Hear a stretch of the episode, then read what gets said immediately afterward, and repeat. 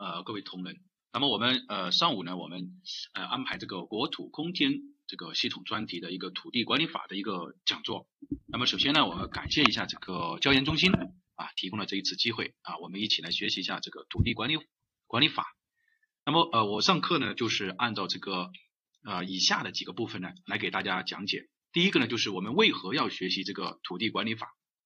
那这个是我们这个学习的一个啊我们的一个动机，对吧？第二个呢，就是我们土地管理法的一个历史沿革，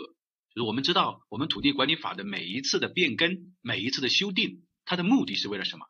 这个是我们要需要了解的。这个方便呢，我们了解呃我们整个土地管理法的一个历程啊。第三个，也就是我们的一个重要的部分，就是我们的条件的一个条文的一个解读。当然，这个条文的解读呢，和第四部分呢是参差在一起的。就是说，基本上我们讲到一个条文的时候，如果有相同的案例，那我们会给大家讲一个案例。啊，后面呢就是我们休息的时候呢，呃，大家可以一起来一个互动的一个交流啊，这个呢就是我们今天的这个课程，呃呃，整个讲座呢大概在两个小时左右啊，这个大家可以中途呢可以去休息一下，啊，这个是第一部分。那么我们接下来就来开始呃讲一下我们这个土地管理法啊，这个土地管理法就是我们为何要学习这个土地管理法呢？啊，这个意义非常的重大啊。首先呢，我觉得有三方面的啊意义，第一呢就是。啊，我们说国土空间规划的一个实施，这个呃，作为我们规划土地啊土规林规这个行业的人来说，大家都知道这个是一种国家的顶层设计，对吧？也是今后的我们的一个趋势。那么土地管理法呢，作为我们国土空间规划的呃三个啊比较重要的支撑体系当中的啊这个一个，比如说城乡规划法、土地管理法，我们还有一些其他的法规，这两个当中的一个比较重要的点，所以大家要熟悉。啊，第二个呢，我觉得就是我们二零二零年啊，我们一月一日新的土地管理法实施，那么它变更的内容非常大，并且这部分内容和我们当前的形势呃联系的非常的紧密。第三部分内容，我觉得就是基于我们个人自身的要素，我们也应该掌握。比如说现在新的这个集体建设经营性的入市啊，包括我们宅基地的一个一个国家的最最新的政策，这个都是非常的啊，对我们个人来说非常有用的啊，这个个人原因。这个是三个原因，我觉得非常的重要。啊，主要的课程的讲解点呢，这个啊我也知道，就是说主办方啊，就是教研中心呢，啊说到过，就是今天面中的对象主要是我们的啊一些政府的机构啊，比如乡有乡镇的啊，我看这边是我们某某乡镇的，然后这边有有这个县的，当然也有我们市里面的一些呃同志啊政府部门的。另外这边呢，我看了一下，主要是我们的规划编制单位的。那我这个呃讲课的内容呢，也主要是从这个政府部门的角度。和我们规划编制部门的角度啊，规划编制部门的角度，我们一起来交流一下啊，这两个这个整个土地管理法的这个意义啊，我们来首先来解答一下我们的第一个，就是我们为什么要学习这个土地管理法？在嗯这个我们说啊，大家看这里，就是我们有一个案例，就是我们山东省某市的一个区委书记啊，违法批准占用了两百多亩的这个耕地，去建这个职工宿舍，这个应该是。啊，在多数的地方其实还是有这么一些情况，对吧？但是呢，最后呢，受到了我们国家的党纪，就是省省纪委的一个谈话约谈，受到这个党纪的一个处分。最后再去我们省城谈话的路上呢，呃，可能因为呃一些原因，比如说啊，最后呃这个上车之后呢，就是发生交通事故了，然后人车身亡了，这个非常的一个惨痛的一个教训。然后陕西省我们某某市的一个区长啊，批准占用了十三亩的基本农田。呃，去办理什么？去办理一个乡镇企业，最后也受到这个行政处分，啊，就免去了这个区长的职务，最后也是精神上有一些啊抑郁症，对吧？嗯，这个是这个都是非常啊。第三个，我们这个啊义乌义义乌市的一个常委啊，市委常委啊杨延虎啊，在二零零二年的时候，在义乌新建这个我们说的这个小商品这个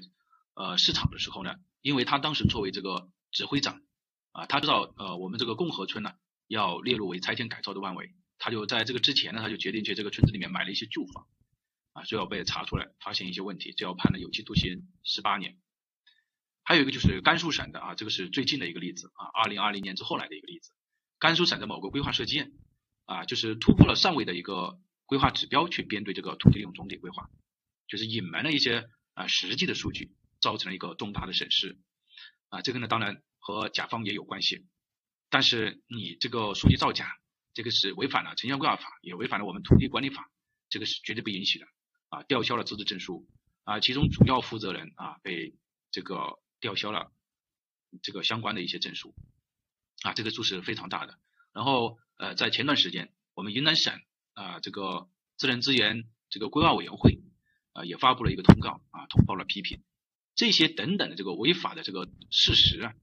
啊非常惨痛的这种教训呢，都是因为啊我们说对土地管理法或者说是城乡规划法的一些不了解啊不这个就是麻痹大意啊所造成的。所以我们觉得有必要呢来学习一下这个土地管理法啊，在整个的学习过程当中，呃，我会边讲案例的形式，然后呢给大家逐条的讲解啊，逐条讲解。这个是第二个啊，我们为官一任呢，造福一方，对吧？我们在创造政绩啊的同时，呃，也在这个促进就业的同时呢，我们的前提是什么？前提是不能犯错误啊。在二零二零年这个新冠疫情发展之来发展以来，呃，国际形势啊，外部环境。这个不是那么的稳定啊，这风云变幻。任何国家目前国家来说，受到疫情的影响，最后这个就业啊，都是摆在各个地方政府面前的一道，可以说今年来说是一道非常大的一道难关。但是我们呃，我们当然作为我们国家来说啊，这个我们的体制的优势性啊，这个不是一个很大的问题，对吧？但是我们在啊做这个促进就业的这个过程当中，我们前提是我们不能去犯一些啊错误啊。特别是不能去触犯法律啊，法律因为它的权威性更高一些啊。这个是关于我们在讲这个之前，就是我们为什么要学习这个土地管理法啊。除了这个之外呢，就是我们呃要学习一下土地管理法的一个历史沿革。当我们知道每一次土地管理法它为什么要调整，为什么要修订，那我们就知道它的原因是什么，从而知道我们国家或者说我们的市场经济、我们的社会制度所需要解决的一些什么问题。这个呢，呃，方便我们更好的去了解这个土地管理法，对吧？好，我们来看一下，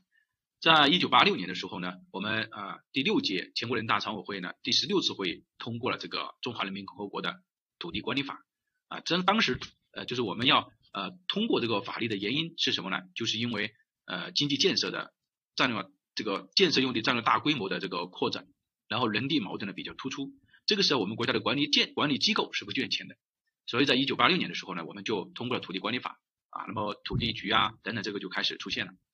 然后在一九八八年，就是两年之后，我们在实施这个过程当中发现，我们有一个土地制度的问题没有很好的解决掉，特别是土地有偿使用的这个制度啊，这个时候呢，就是为了更好的适应于市场经济。大家知道，从一九七九年啊，一九七九年四月份的时候，我们有一位伟人啊，在这个南海边画了一个圈，那标志着我们国家的这个全面的改革开放，对吧？那么这个时候就是有偿的十年之后了，对吧？已经是十年之后了啊，七八年的八八年，呃，土地有偿使用的制度。那么我们说，为了更好的适应啊市场经济的发展，那么就在一九八八年的时候修订，主要是为了完善这个土地的管理制度。正好随着一九八八年到一九九八年又是十年之后呢，我们发现呢，这个时候我们国家面临着随着这个呃开发区热、房地产热，在那个时候啊，大量的这个啊经济开发区啊、高新技术产业园区啊。啊，什么各种区就开始出来了啊，有一些旅游度假区，那么最后呢，就造成了一种什么大量的侵占耕地，这样就造成了耕地的日益的减少。我们党中央、国务院呢就发现了这么一个问题啊，在整个的调查过程中发现耕地的锐减啊，这个矛盾非常的突出，怎么办？那么在一九八八、一九九八年、一九九八年的时候就修订了这个土地管理法，专门提出了这个耕地的一个保护措施，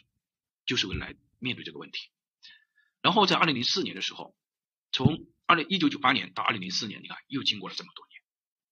对吧？经过这么多年啊，六年之后，我们发现一个问题，就是政府在征地的过程当中爆发了，大家知道那个时候征地爆发了大量的什么这个冲突，这个冲突主要是我们征地制度的不完善所造成的。那么这个时候，我们就为了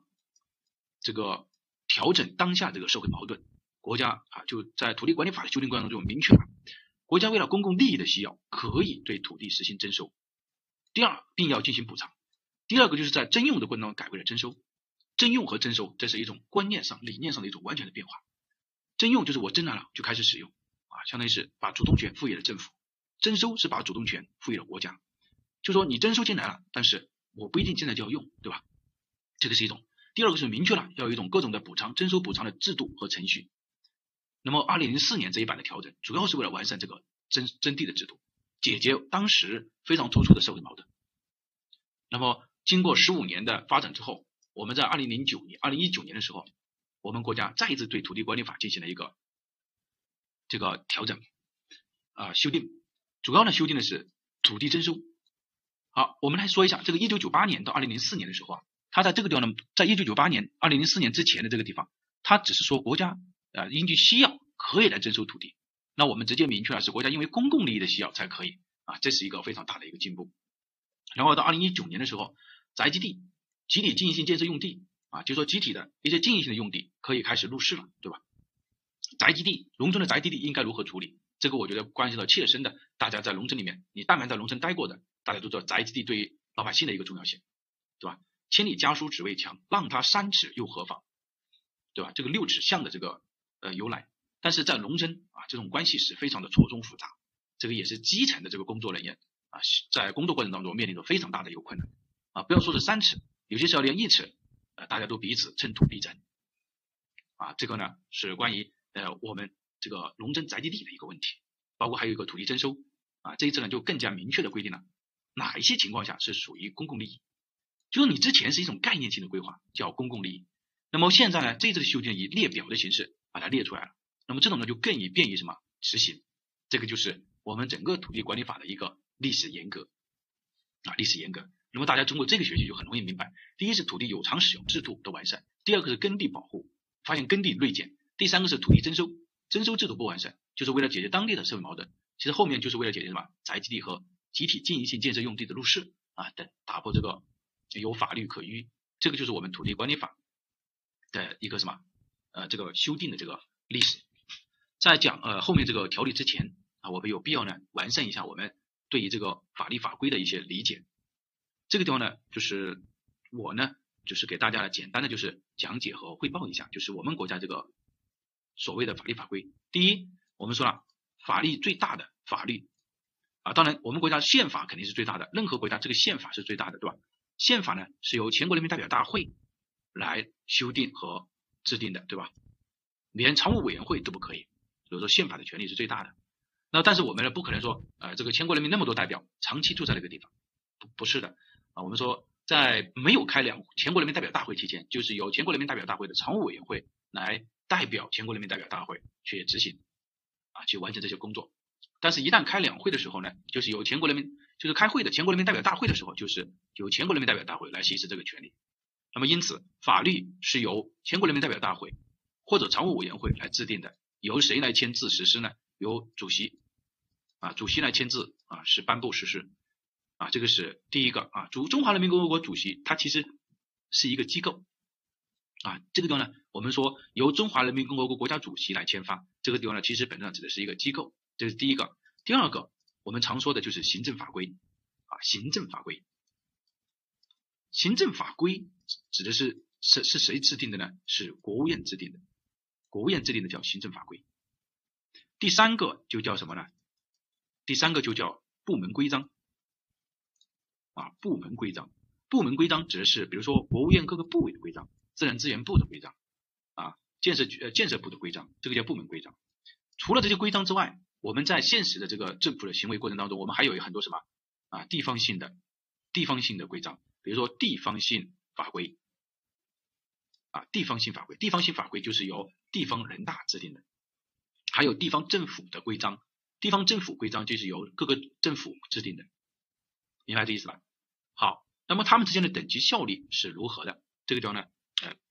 老师给大家就是总结的是，宪法大于法律，大于行政法规，也就是说，这个人大制定的大于国务院制定的，对吧？也大于各个地方的人大制定的，各个地方的人大和规章。这个规章呢，包括部门规章和地方政府规章。地方性法规大于地方政府规章，什么意思？也就是说，我们说在我们国家，人大对一府两院进行监督，对吧？人大对一府两院进行监督，人大制定的地方性法规大于他和他同级的人这个政府制定的规章，看见没有？大于同级制定的，这个是关于第二个问题。第三个就是省属规章要大于省属地方城市规章啊，这个也很简单，就是说，比如说云南省的。那你肯定是大于昆明市的政府规章的，甘肃省的同样的大于宁大于这个他所在的下属的这个各个市的政府规章，省级的规章大于省属地方城市的规章，地方性规章和部门规章具有同等的法律效力，在各自范围内适用。比如说，我们在扬州市，扬州市实行一个这个，比如说扬州市城乡规划管理、扬州市城乡建设办法，这个呢是一个政府规章。然后呢，自自然资源部也有很多规章。那么你在扬州市的建设的时候，你既要满足扬州市的城乡规划管理办法，又要满足自然资源部的，因为自然资源部是对全国的一个限定。但是当我没有不在扬州的时候，我在其他地方的时候，那我只要满足自然资源部的就可以，就不要满足扬州市的。也就是说，他们具有同等的法律效力，在各自的范围里面适用。那么还有一种情况，就是当我们地方性法规和部门规章发生了冲突，怎么办？对吧？因为地方性法规的权利它是大于刚刚我们讲大于地方政府规章的，但是地方性法规的权利和国务院各个部门规章之间的出现了冲突的时候怎么办？那么我们说啊，就是说指的是这一部分。首先呢是上报给国务院，国务院认为适用于地方性法规的，那么它就适用于地方性法规。因为部门，比如说自自然资源部啊、建设部，它是属于国务院的部门，那么国务院认为适用于地方性法规，那么就适用于地方性法规了。如果国务院认为适用于部门规章的，啊还不行，还要什么？还要上报给全国人大常务委员会啊去裁决。就是说，当你认为适用你下属部门的规章，那么就不一定，还是要往上来进行一个裁决。因为为什么？因为国务院也要也要受什么？受全国人大常务委员会来进行一个监督。因为这个他们是一条线的，对吧？如果说你认为是属于你各个部委的，那么不行，还需要经过他来裁决。因为他们是人大是一条线的，而你如果认为适用于人大及其常务委员会的，那么他就不需要再进行裁决了，他就说了就可以了啊。这个是关于他们之间的一个等级效力。这个地方呢，我举个例子，像我们昆山有一个亚龙的这个电子商务，电子商务呢在申报的时候呢，啊，我们说啊工作人员啊就以什么呢？以这个昆山市啊，昆山市的这个城乡啊建设。这个一个技术标准啊，一个办法，我们把它理解为一个办法，是昆山市人民政府发布的，昆山市人民政府发布的啊，人民政府。而在同同期，昆山市人大，昆山市人大也制定了一个昆山市的城乡规划管理条例啊，这个条实行了这么一个条例啊，当然是条例发布之后呢，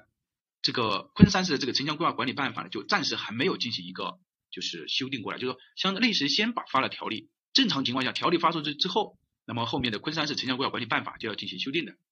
因为昆山市的城乡规划管理办法，你这个部门政府规章应该要小于什么地方性法规的，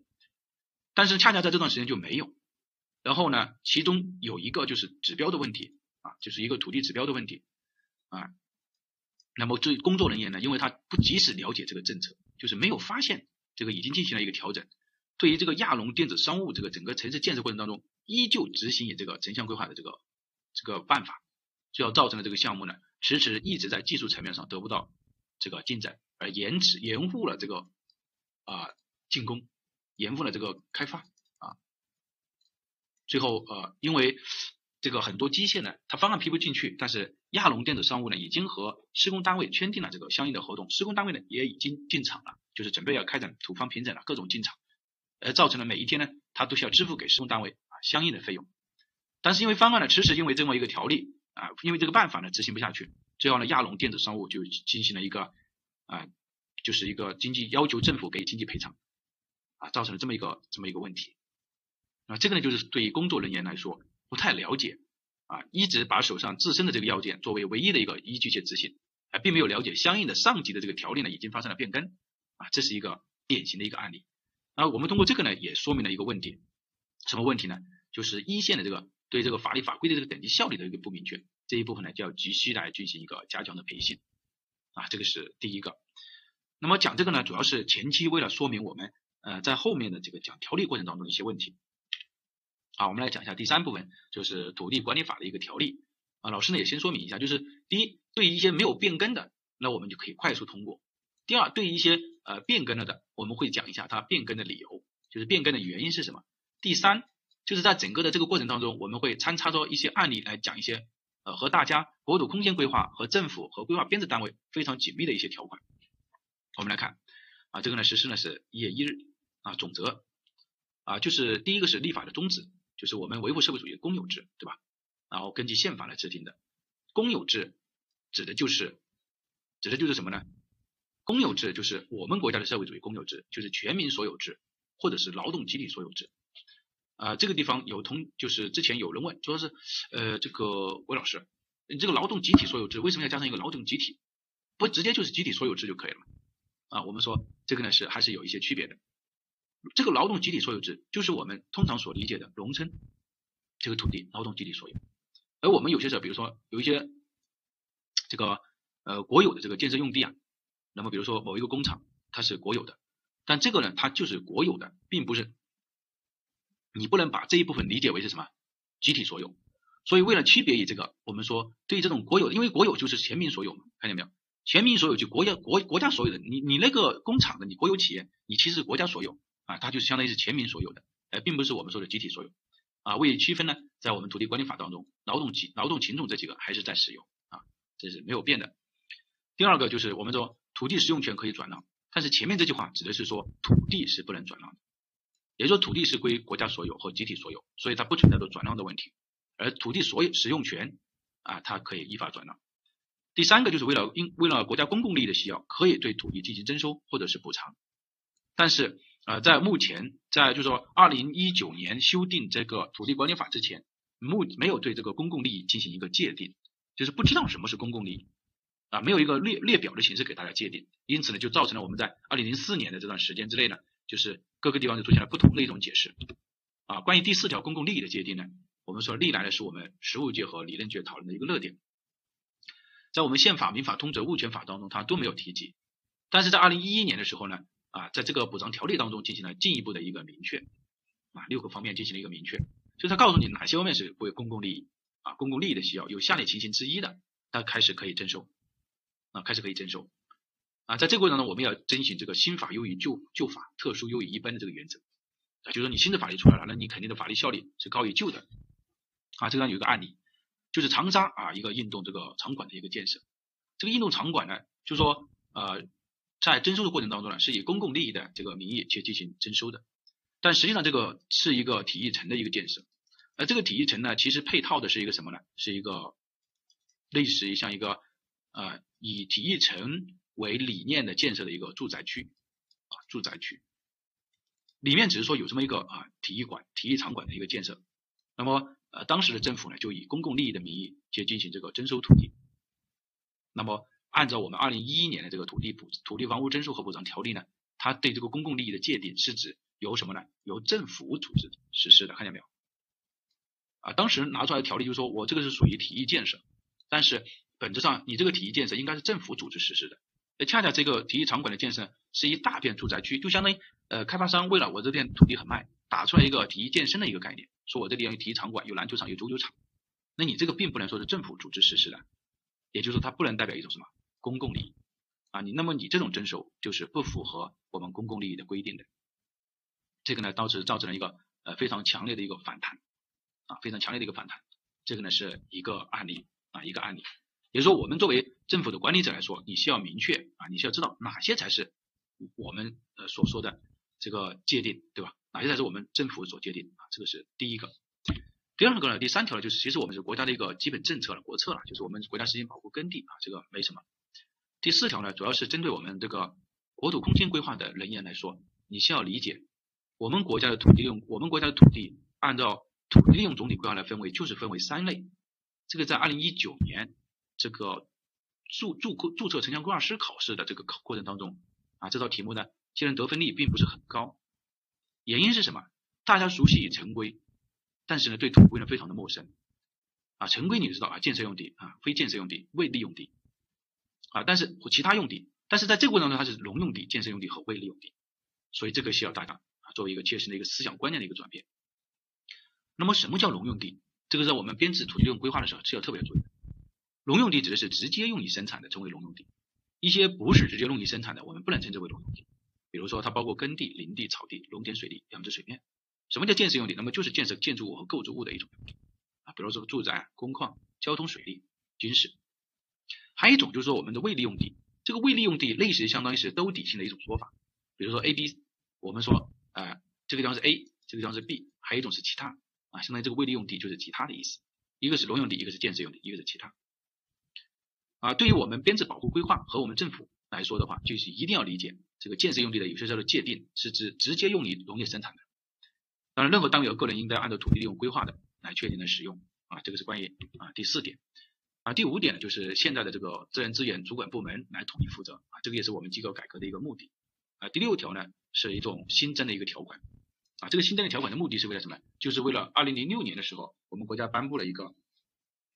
啊这个呃建立土地督查制度的一个通知。那么就是把这个呢以法律的形式呢开始赋予的。啊，这个呢大家比较常用啊，比如说成都局、沈阳局，对吧？啊，作为一种监督，这个是国家的机关对土地利用的一种监督。那么它以法律的形式给它进行了一个明确。以前是以国务院的名义来进行明确的，属于行政法规。然后第七条啊，这个检举建告啊，第八条啊，奖励措施啊。接下来我们讲一下这个，前面讲的是总则，后面我们讲土地的所有权和使用权，也是非常重要的两个点了。土地的所有权，我们说，如果所所有权只有两种情况，一种是国家所有，一种是农民集体所有，也就是劳动群众集体所有。那么比如说你城市市区的土地，那肯定是已经征收为国家的，征收为国有土地的，那就是国家所有。像农农村和城市郊区的。啊，当然，它这样有一条，他说除法律规定属于国家所有以外的，属于农民所有。啊，举简最简单的例子，比如说我们在这个一个村庄，村庄里面我们说有一个农村合作信用社，这个农村合作信用社的用地应该是有国有土地使用权，那么它就是属于不，它就不能说你在农村和郊区你就属于什么农村集体所有，这个就是特殊规定除外。有一些宅基地、自留地啊，属于农民集体所有。啊，土地的使用权啊，个人都有使用。好，我们来看一下啊，第十一条，农民集体所有的土地依法啊，应该第十一条啊，大家可以看一下。啊，我们举个例子，就说，当我们一个村村委会有两个以上的，你看由村集体进行这个组织或者村民委员会进行管理，如果已经分别属于两个以上的，好，举一个最简单，就说在我们国家，一个行政村里面可能有很多的这个智能村，对吧？行政村里面有很多的智能村，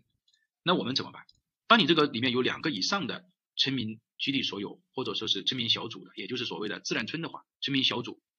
那么你的权利应该要什么呢？应该要和村民小组去进行一个签订。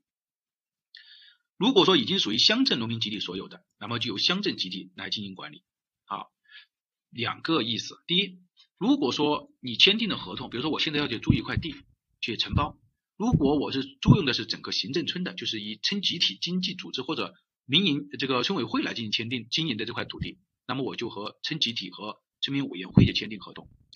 如果我只是签订他们村委会里面的一个村小组的用地，那我就和村小组去签订合同。有些时候还会出现，比如说，呃，在一个乡里面有很多的行政村，这个没有问题。但是呢，乡政府发展一块用，比如说盖了一个什么呃产业园区啊什么之类的啊，或者说是一个这个现在我们比较流行的这个。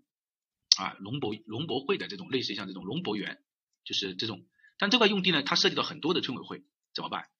啊，我不可能和每一个涉及到很多的行政村，那我就只能以乡政府来进行签订合同，然后由乡政府统一来安排分配这个土地的这个征收补偿各种的款项，啊，这个呢就叫乡镇集体农民集体所有这种情况。啊，这里有一个例子啊，有个例子就是什么？就是说啊，有一个就是德德商去一个地方。他要做什么？他要这个养鱼，养鱼他不但养鱼啊，他还要有一个，他要在鱼塘上面发这个呃光伏发电啊，在我们江西的某一个地方。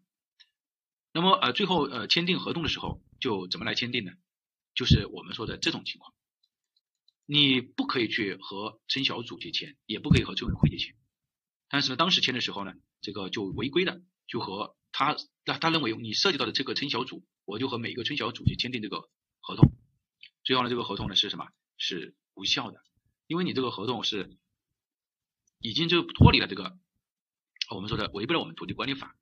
啊。最后呢，事实确实也证明，在后期的这个经营过程当中呢，爆发出了很多的问题。有些村村小组他觉得我我不想我是我不太想租给你了，我就把这个鱼塘呢再抠掉一块；我不太想租给你，我就把这个鱼塘再抠掉一块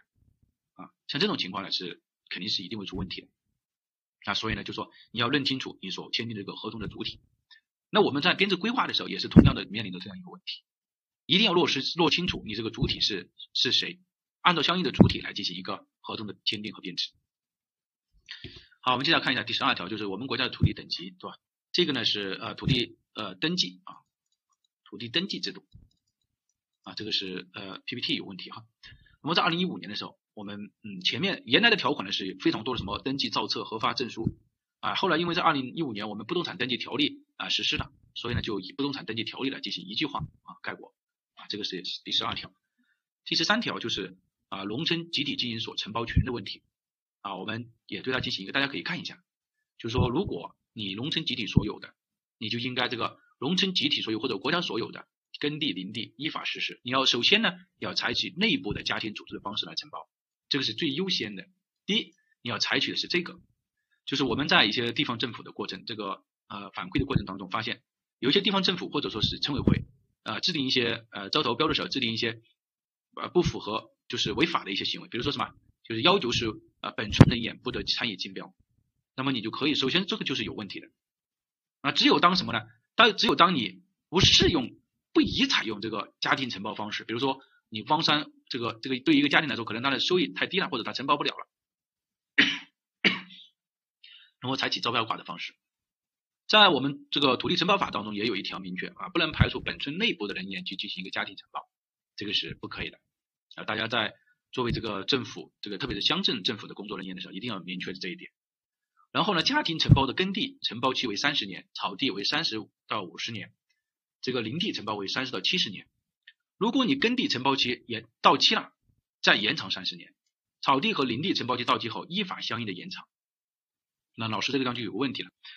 所以你耕地承包期到期了，你规定你延长三十年，那么为什么土地和林地承包了，你不说延长三十到五十年、三十到七十年呢？你要学相应的延长是一个什么意思？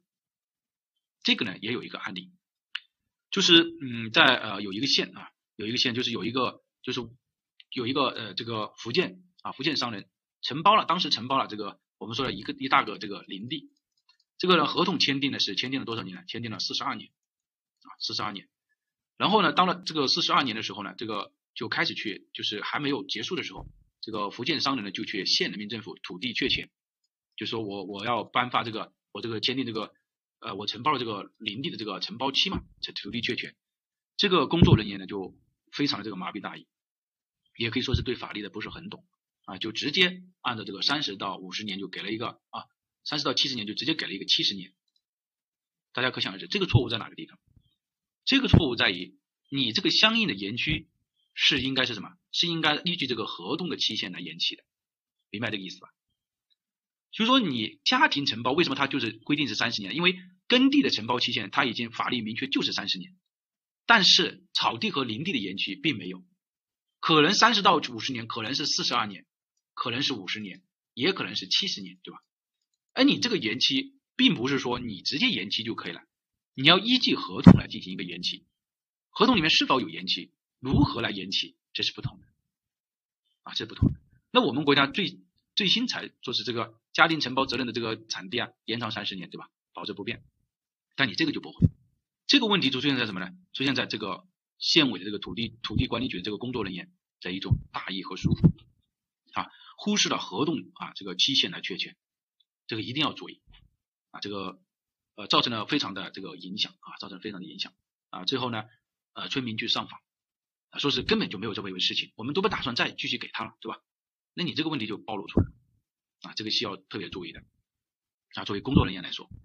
啊，也希望呢，就是呃，因为是呃大大家看的这个地方有嘛，对吧？那么大家还是要尽量对这个工作人员进行一个一定程度的一个培训。第二个就是关于呃土土地承包法啊，在二零一八年呢，我们也进行了一个啊修订。那么我看见没有？发包方和承包方应当订立承包合同啊，承包金呢应当按照什么合同的使用用途去进行有义务的。在整个呃第十三条的过程当中，和之前的对比起来，就是把一些程序性的什么三分之二、三分之二的这个进行了一个删除啊。为什么？就是因为这个在土地承包法当中已经明确掉了，所以呢，在我们呃土地管理法当中就没有带着来进行一个细化。这个是关于第二个、第三个、第十四条，就是关于土地权属争议的。我们说土地所有权啊，就是说我们首先是啊双方当事人的这个协商解决。这个呢，大家也知道啊，千里家书只为墙，让他三尺又何妨？这个呢本质上是一种协商的一种态度啊。一般在农村来说啊，农村自治，呃，这个村民自治来说的话啊，村委会啊啊村主任啊就进行一个协商。如果协商不成，那么才是由人民政府去进行一个处理，对吧？单位之间的，比如说啊，这个就由县人民政府去进行处理，县级及以上的个人之间或者是个人和单位之间的，乡镇人民政府也可以，当然县人民政府那就更是可以了。如果你对这个处理决定不服的，那么你可以在三十日内向人民法院提起诉讼。呃，这个地方有一个案例啊，方便大家理解，就是在某一个乡的时候啊，这个有一个信用社和这个乡镇饲料厂啊。他们在这个建设这个房屋的时候呢，有这个土地问题的一个冲突。呃，当时呢，双方呢都只是有一个啊县里面给的啊这个乡镇饲料厂只有乡里面给的一个啊申请的一个大致的一个四十万亩的界限啊，就说双方的土地呢就是本质上就是确实是有争议。最后怎么办呢？只要某乡政府就进行了一个裁决啊，说是以这条线为界，这边是你的，这边是他的。大家知道这种问题是对还是不错呢？啊，这个问题显然是程序性的错误，就是说。行政主体权力不合不符不符法，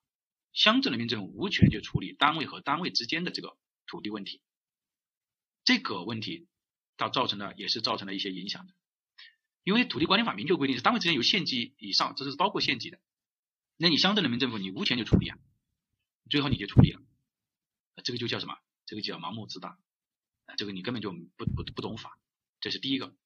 第二个呢，就是呃，在一种呃还出现过这种问题，就是。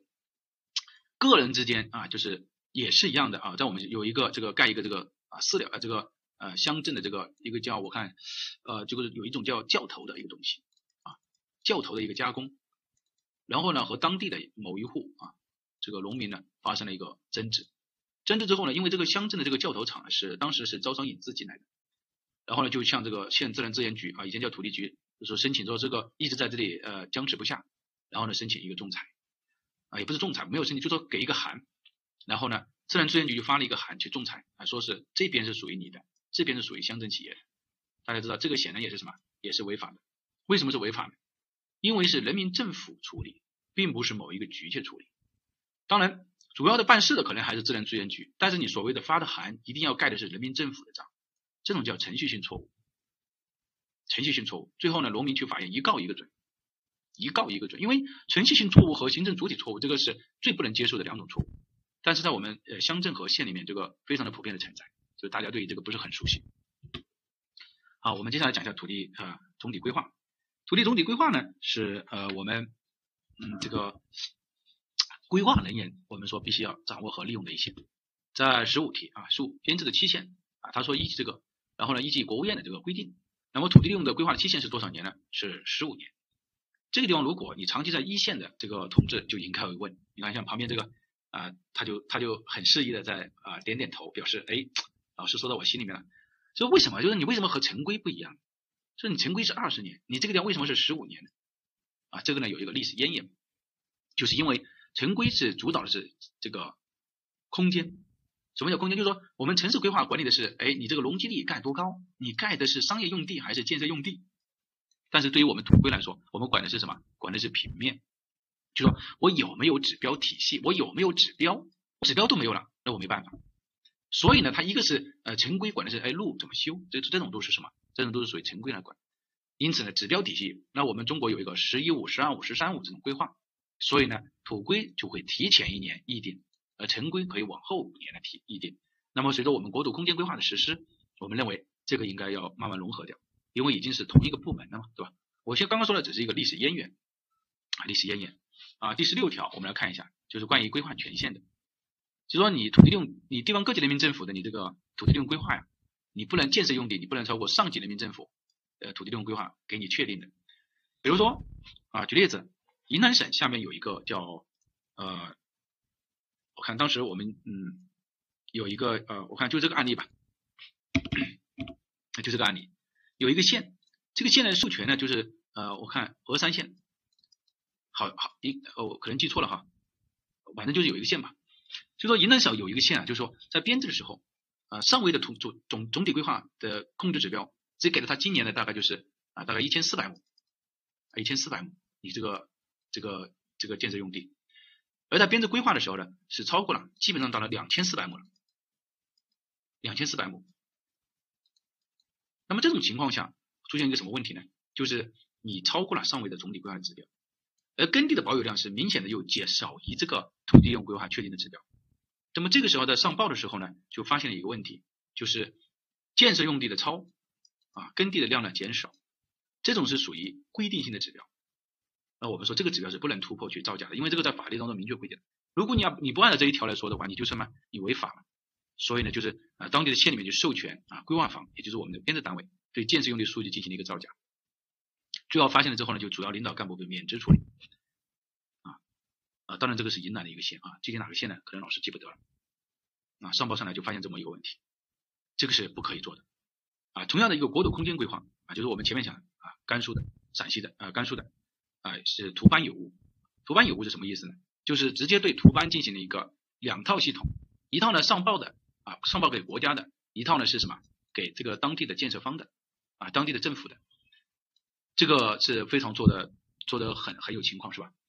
那你往上报的这一批啊是是满足这个要求，往下的这一批是不满足的。好，那么最后就是图班最后叠加，就是公示的和政府在使用的这些版图班，最后发现和上报系统里面图班竟然不一样。当然这个甲方政府是有很大的这个问题在里面，这个是国土空间规划在这个过程当中协调的过程当中发现这么一个问题，最后呢对。这个院呢进行一个通报批评啊，呃，可能大家如果熟悉的话，可能会知道啊是哪一些院，这个也是实实在在存在的问题。就是我们作为规划编制单位，我们不要去突破这些，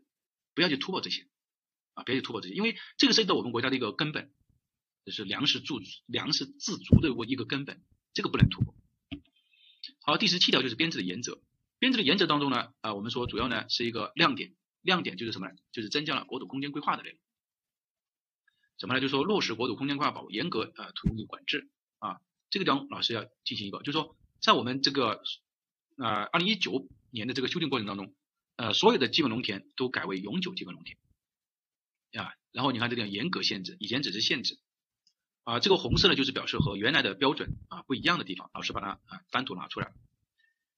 好，我来这个地方呢进行了呃对这一点呢进行了一个啊，老师给大家进行一个解读一下，就是在二零这个第一。永久基本农田变成基本农田啊，代替基本农田是一种不只是两个字的改变，而是一种观念上的改变，也是我们国家政策的一个呃高标准的一个体现。永久基本农田是从我们的传达给大家的观念当中，就是说这个永这个基本农田是我们永久要需要保护下来的，对吧？这个是一种理念上的一种改变啊，不能只认为是名字上的改变。第三点就是提高了这个从这个土地的节约集约利用变成了我们说的原来是提高土地的利用率。提高土地的利用率只是把土地利用率提高了，但是现在告诉你说，不但要土提高土地的利用率，你还要节约来利用，你还要集约来利用。这个在这个政策呢，在二零一九年的我们说的呃住宅城乡规划师人才选拔的考试当中呢，就明确给出了这么一个点啊，这个是有分的啊，是三分。所以阅卷的过程当中，我们就常常发现一个问题，在第二题当中，它有五个组团啊，这个肯定有一部分是参加这个考试的同学。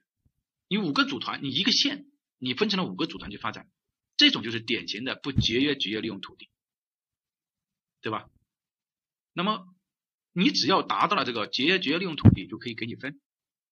但是很多同学在整个的阅卷过程当中，只是反复的在对它里面的每一个组团里面的用地就进行一个评析，这个非常的困难，拿不到分。因为实物啊，大家如果知道的话，就说呃每年住的城乡规划师他选拔这种人才的这个考试，他这个实物他是一定是重新命题的。就它这个题目一定是新的，而这个新的题目是体现什么？就是体现了当时国家的一种政策和这个专家对于国家政策的一种体现、考把控，要给大家体现出来啊。包括生态优先、绿色发展这个理念，也是在考试过程当中有明确的体现，但大家都没有达到这个点啊。这个呢啊，就是告诉大家啊，这个是是一种啊观念和理念的一种传达在里面啊。包括这个城乡统筹三线三三呃这个三生空间生产生活生态，那么本身上就是国土空间规划的一个。啊，力量力量的一个体现。好，第五六条，你看这里数量平等，质量相当。之前我们强调的一种是什么？这个数量啊，耕地开发复垦的耕地相平衡。绝大部分我们把握的是一种数量上的平衡，但是在质量上呢就没有进行一个平衡。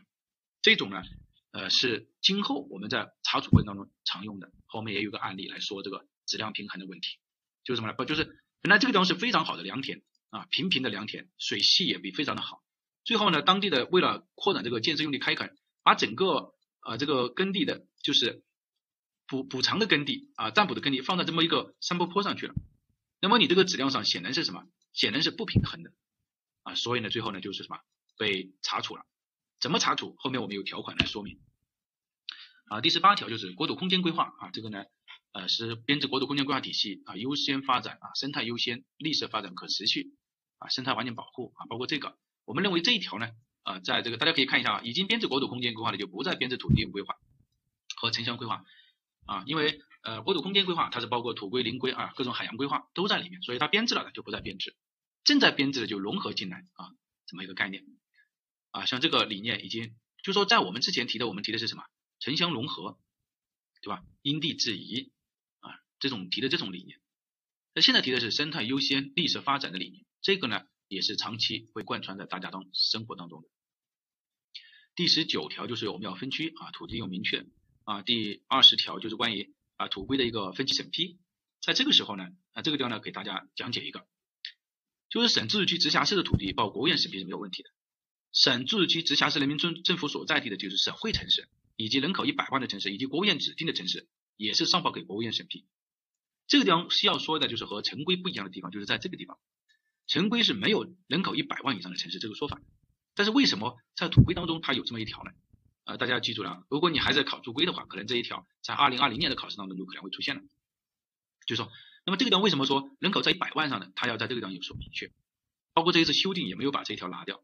啊。当时呢，就其实就有一个有一个争议。说能不能和城规进行一个融合？就是城规是说省会城市以及国务院确定的城市的总体规划，是吧？报国务院审批。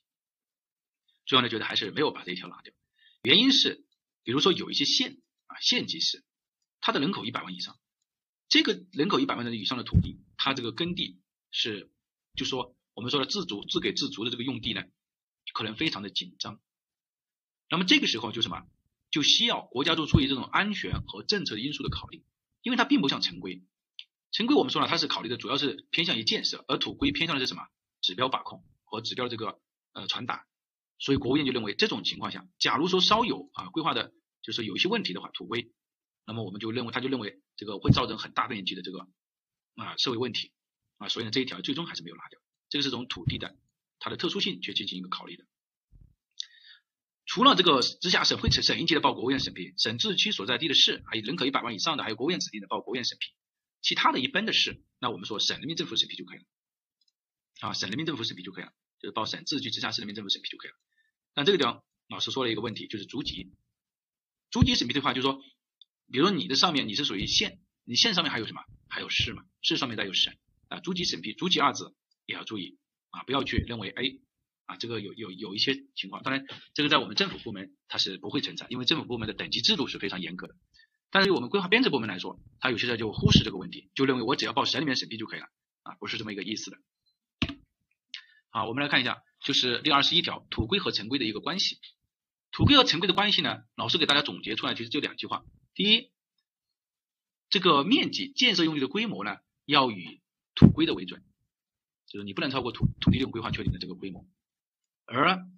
在建设用地，在这个建设用地外的内的，以城规为准，明白这个意思没有？就是说，你的整个建设用地的规模，你的怎么样呢？你要以土规为准，那么我就确定了你建设用地的规模。如果说你在呃怎么建设，那么你就要是以城规为准啊。这个当然也有一个案例啊，什么案例呢？就是说，呃，在编制这个某有一个乡政府啊，在编制这个美丽乡村规划的时候。美丽乡村规划它不是要批这个，就是编制规划之后，就是为了批这个宅基地嘛，对吧？他就比如说我举例子啊，好像看一下啊，大概呢应该是这么一个样子吧，这个样一点这种，呃，他把他所有的宅基地呢就规划到了南这个南侧这一块来了，南侧这一块来了，但是这一块呢恰恰有一个问题了啊，恰恰有一个问题，就是说你如果宅基地你往这边突了的话，它突破了我们土地利用总体规划的确定的一个建设用地规模。就是你这个村庄的规模突破了当时土规制定的这个规模，就是没有在土，就是你这个万面积超过了。我当时在编制这个乡村规划的时候，就是也是有这个指标，也是有这个呃款项，有一些拨款，有一些指标。那么乡里面为了觉得啊，我们要把这个打造好，打造的非常漂亮，对吧？那就有有所突破。呃，不但突破了这个土地利用总体规划确定的这个这个规模就是这个村庄呢还占用了一部分的基本农田啊，永久基本农田。啊，最后这个方案报上去呢，啊，我们这个审查的时候就发现，啊，你这个第一指标突破了啊上回给的你的指标，就是土地利用的指标，其次还占用了基本农田。呃，后面这个方案呢还带来了很大的问题，就是当村民老百姓呢，呃，因为这边也有一个村子啊，这边也有一个村子，这个村子呢，在在对于这一块啊地方呢还是有一定争议的，所以呢村村委会村民呢就希望把这个在村子放在这个地方，那么对于这块地的，就是大家距离越近一点，它的控制力就越强一点。后面进行方案调整的时候呢，这个村民反而一直在通不过啊，为什么通不过呢？就是他觉得第一版的方案很好，他总认为我和政府去什么？去要求去申请就可以了。那么最后我们再告诉他们的意思就是说，你突破了永久基本农田，只有两个原因：第一，要不你这个方案批不了；第二，要不就是你这个美丽乡村的指标撤销掉。啊，最后呢才得到一个妥协。啊，这个也就是什么？也就是希望大家注意的啊。当然这个问题呢造成一些问题啊。当时的这个副应该是副乡长，呃，还收到了一个通报，啊，通报批评。啊，这个也非常这个希望大家要注意，在现实生活中，像这种都是非常的注意的。那么我们作为规划编制人员来说，呃，前期摸清楚它这个规模和它这个呃基本农田，包括这些是非常的必要的，要不然整个乡村规划运行指标是通不过的。啊，第二十二条就是关于土规和其他规划的一些啊，这个就是说要相互衔接，但是当在这种我们说有我有我专门有一个这个，比如说某某某某某某某某江啊某某某某江的一个开发整治一个规划，那么这个时候你的土地利用规划就应该要符合这个开发利用的这个规划。因为它是属于专用规划嘛，对吧？就是更更细化一些啊，所以呢，就是要求你要和它保持一个啊相同啊。第二十三条，第二十三条呢，就是说啊，要符合这个各级人民政府的土地管理，对吧？加强土地计划的一个管理，实行建设用地总量控制啊。这个地方呢，大家呃在现实生活中呢也常常发现啊，就是说呃，我今年比如说我二零一九年的指标我用完了，但是呢啊，市长问你。问这个自然资源局的局长说，那我们接下来我们这个指标怎么办？没有没有用地指标啊，局长一般就说，我们可以先用一下明年的指标啊，用二零二零年的指标啊。二零二零年指标怎么来的？其实它在土地利用这个年度计划当中，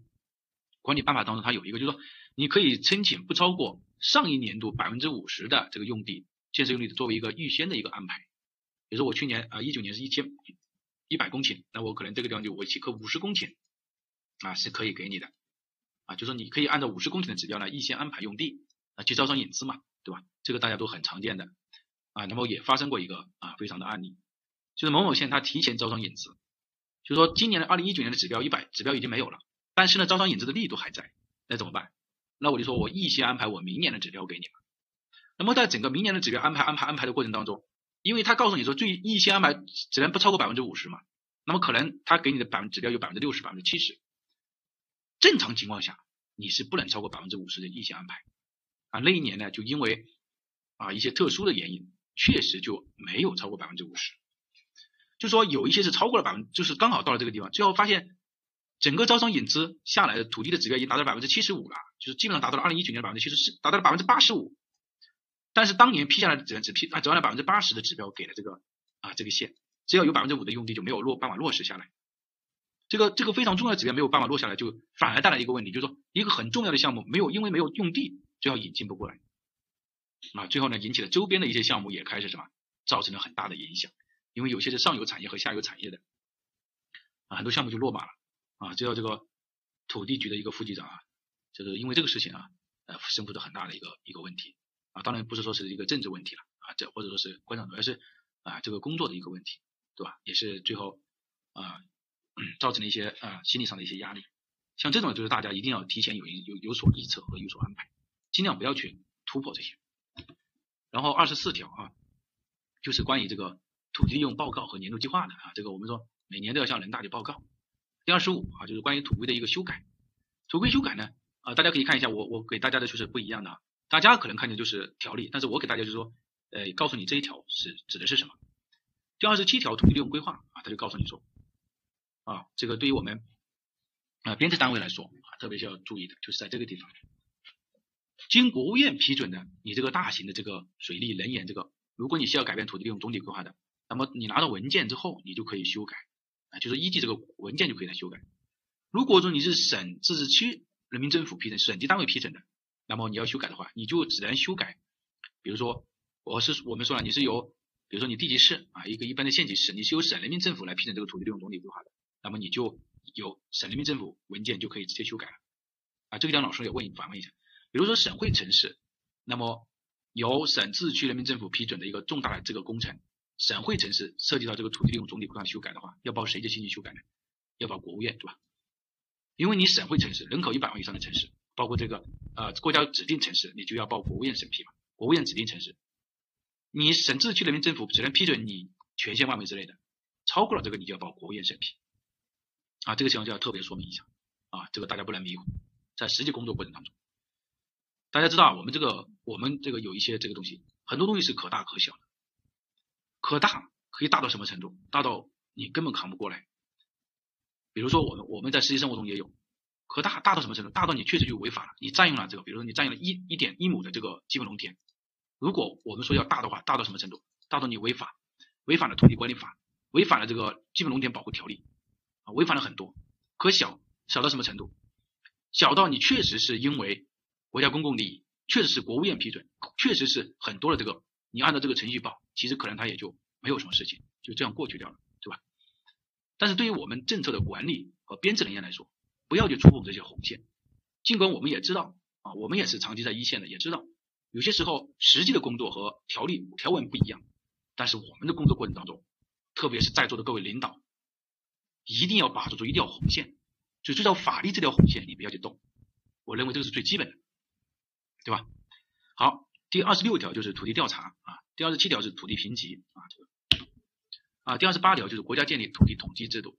啊，统计制度也就是我们国家每一年啊县级以上的统计机构对土地进行调查，比如说一调、二调、三调，你要就在进行一个统计。现在我们编制国土空间规划就要对三调数据进行一个统计。在整个三调数据，大家看见没有？这个地方和以前的条款有一些不同的变更。第一就是主体变更了，这个大家很容易理解。这个地方是不得虚报、瞒报、拒报，这个地方是不得拒报、迟报，啊，拒报、迟报保留了，但是虚报和瞒报就调整为不真实、不完整。就是这个也是结合实际的情况啊，这个呢，在我们国家这个啊这个呃法律当中，统计法当中也把这个虚报和瞒报删除了，虚报和瞒报删除了，因为虚报和瞒报本质上是一种人为的啊，就是说你瞒报那是人为主观臆断，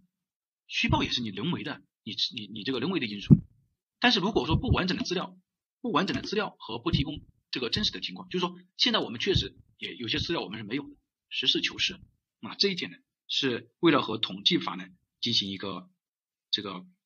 啊对接啊，显示出来就是说，有些时候我们确实没有办法提供一些真实的数据，对吧？在我们现我们在做商评价的过程当中，有很多气象资料啊、水文资料，这个当地是没有的，那怎么办？那我们只能去一些啊，比如说啊，责任资源局啊或者科研中心呢去提供这个数据。所以你你不能说它虚报瞒报啊，你只能说是它不真实啊，就只能你你只能要求他你要提供真实的数据给我就可以了。你要提供完，你要提供那个完整的，你有的完整的数据给我就可以了。所以这个呢是一种什么？这个是一个不同的地方啊。所以我们呃，大家作为政府部门以后在写材料的时候，或者说规划编制单位在写这个啊一些申报的时候，就尽量不要用虚报、瞒报这些字再出现了啊。第二十九条就是一种动态监测啊，就动态监测。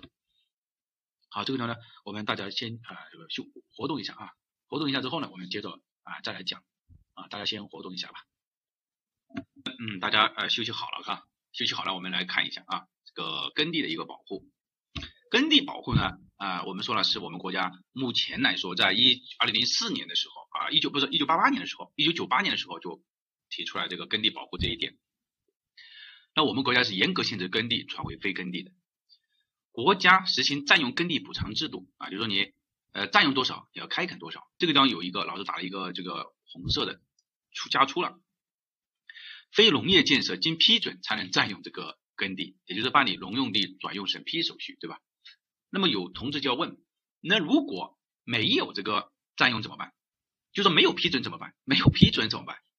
没有批准就违法用地啊，同志，没有批准那就是违法用地，违法用地是要什么？是要是要做什么啊？我们后面来讲。好，第二个呢，就是由占有耕地的单位来负责开垦。以所占耕地质量和数量相当的耕地，啊，单有数量相同也不行，啊，要质量也要相当。没有条件开垦的，你要上报专用的开垦经费。你没有条件开垦，对吧？那你就是交钱嘛，啊，交钱啊，这个是一个。第二个就是呃，省自治区直辖市人民政府应当要监督啊占用耕地的单位去进行开垦，要组织验收。这个组织验收呢，比如说你你最后你要看一下它的数量和质量是否相当嘛，这个就是要组织验收嘛。好，三十二条啊，三十二条这种耕地动态平衡啊，总量是一个动态平衡，这个地方是占补平衡，占多少补多少，这个地方指的是动态平衡，就是有些时候，有些时候怎么呢？就是说你确实需要占用这部分耕地。那么在另外一部分地方，你就要什么增加这部分耕地啊？这一条我们来看啊，这条很重要。省、自治区直辖市人民政府啊，应当根据这个年度计划，保确保耕地的总量不减少。也就是说，省省一级别你要保证总量不减少，质量不降低，这个是省级别的。然后呢，耕地总量减少了的，你要由国务院责令你去就是开垦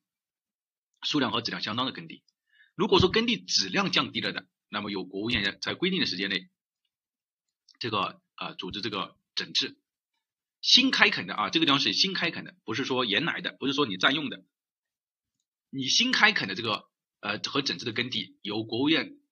自然资源主管部门会同农业农村主管部门来进行验收。前面我们讲的是谁来进行验收呢？占用耕地的，就是你原来是占用耕地或者按照计划开垦耕地的，那么你占用就是由啊，这个省自治区直辖市人民政府，那你新开垦和整治的耕地，那么就是由国务院自然资源主管部门和农村农业主管部门来进行验收，并且验收的数量和质量都需要进行验收，数量和质量都需要进行验收。啊，如果一些个别省份或者直辖市，比如像上海这种直辖市，它确实土地的后备资源不足，新增建设用地和新开垦的数量不足的，那么就要报国务院进行减免，或者说是什么异地开垦数量相当的。红色的部分呢是和二零零和二零零四年的那一版进行一个比对，比对完了之后，我们发现这一次的增加了几个比较重要的内容，就是第一，质量问题提出来了，因为以前的是耕地数量减少，但是耕地质量也不能降低，对吧？第二个就是如果耕地质量降低了的话，由谁来进行一个监督和谁来进行一个验收？啊，这个是由新开垦的耕地和整治的，就是由自然资源部和农村农业部来进行验收。啊，那么有一个案例就是甘肃的某某县啊。甘肃的有一个县，他用低质量的开垦的耕地去上报，保证了它这个数量呢没有减少，数量上它确实没有减少啊，但是质量上呢有大幅的下降，最后验收呢没有合格，就是我们讲的原来的好好的这个农田，它把它放到山顶上去，你你这个质量肯定不相当啊，你放在这些地方来，你你质量肯定是有问题，最后验收就没有通过啊，并且它这个新开垦和整治的耕地，这个是在二零二零年之后啊，大家知道呃。大家可以去呃了解这些，你就发现发现一个什么呢？这个就叫耕地质量。你看，用地用低质量的开垦的耕地上报，造成了一千二百多亩的耕地质量下降。后来验收不合格，省市县领导全部被约谈。啊，当然对一些责任人呢也进行了一个处理。这种就是我们说了啊这一块。其次呢，呃，新增对比的原来的这个法律的条款当中，大家也很清楚的可以看得到，对于质量的把控是越来越严格了。如果说你只是总耕地总量减少，责令你开垦同样数量就可以了，好和质量相当的耕地。这一次是你开垦了之后还要进行一个什么验收啊？所以在座的这个呃各位政府部门的这个同志，特别是和土地管理有关的这个同志，在这一点上是一定不能这个麻痹大意啊。第三十三条就是关于这个永久基本农田啊，这个地方呢呃我们刚刚也说了，所有的基本农田农田保护制度都称为永久基本农田保护制度，这种是我们一种理念上的改变。这个也是中央的一种给大家传达的，说对于保护我们呃国内的粮食自给自足的这个最基本的一个条底线，这是第一个。第二个呢，实行严格保护啊，以前叫严格的管理，现在叫严格的保护啊，这个显然也是不同的，对吧？之前呢是说有关部门来组织确定，那么这一次直接告诉你是由农村农业主管部门，也就是由农村农业部来确定，和以及县级上地方人民政府来确定糖啊棉油棉粮糖油。这个生产基地啊，这个当然老师也可以多说一句啊，就是说在广西啊，以前呢我们有很大的这一部分呃种甘蔗啊这一部分地区，那么没有按照之前的这个呃基本农田保护制度是没有糖的，那么这一次呢把糖的这个生产基地呢啊也放进去了，作为这个基本耕地，这是第一个。第二个需要说明的一点就是啊，如果大家有部分就是我我就因为来的时候嘛，对吧？大家也知道我在这个这个驻归啊。呃，就有同学问说是能不能涉及到土地管理法在注规考试当中可能出现的问题也提一提。那么这个我我尽量啊。那么像这种考试，呃，它可能就会作为一种针对性的考试。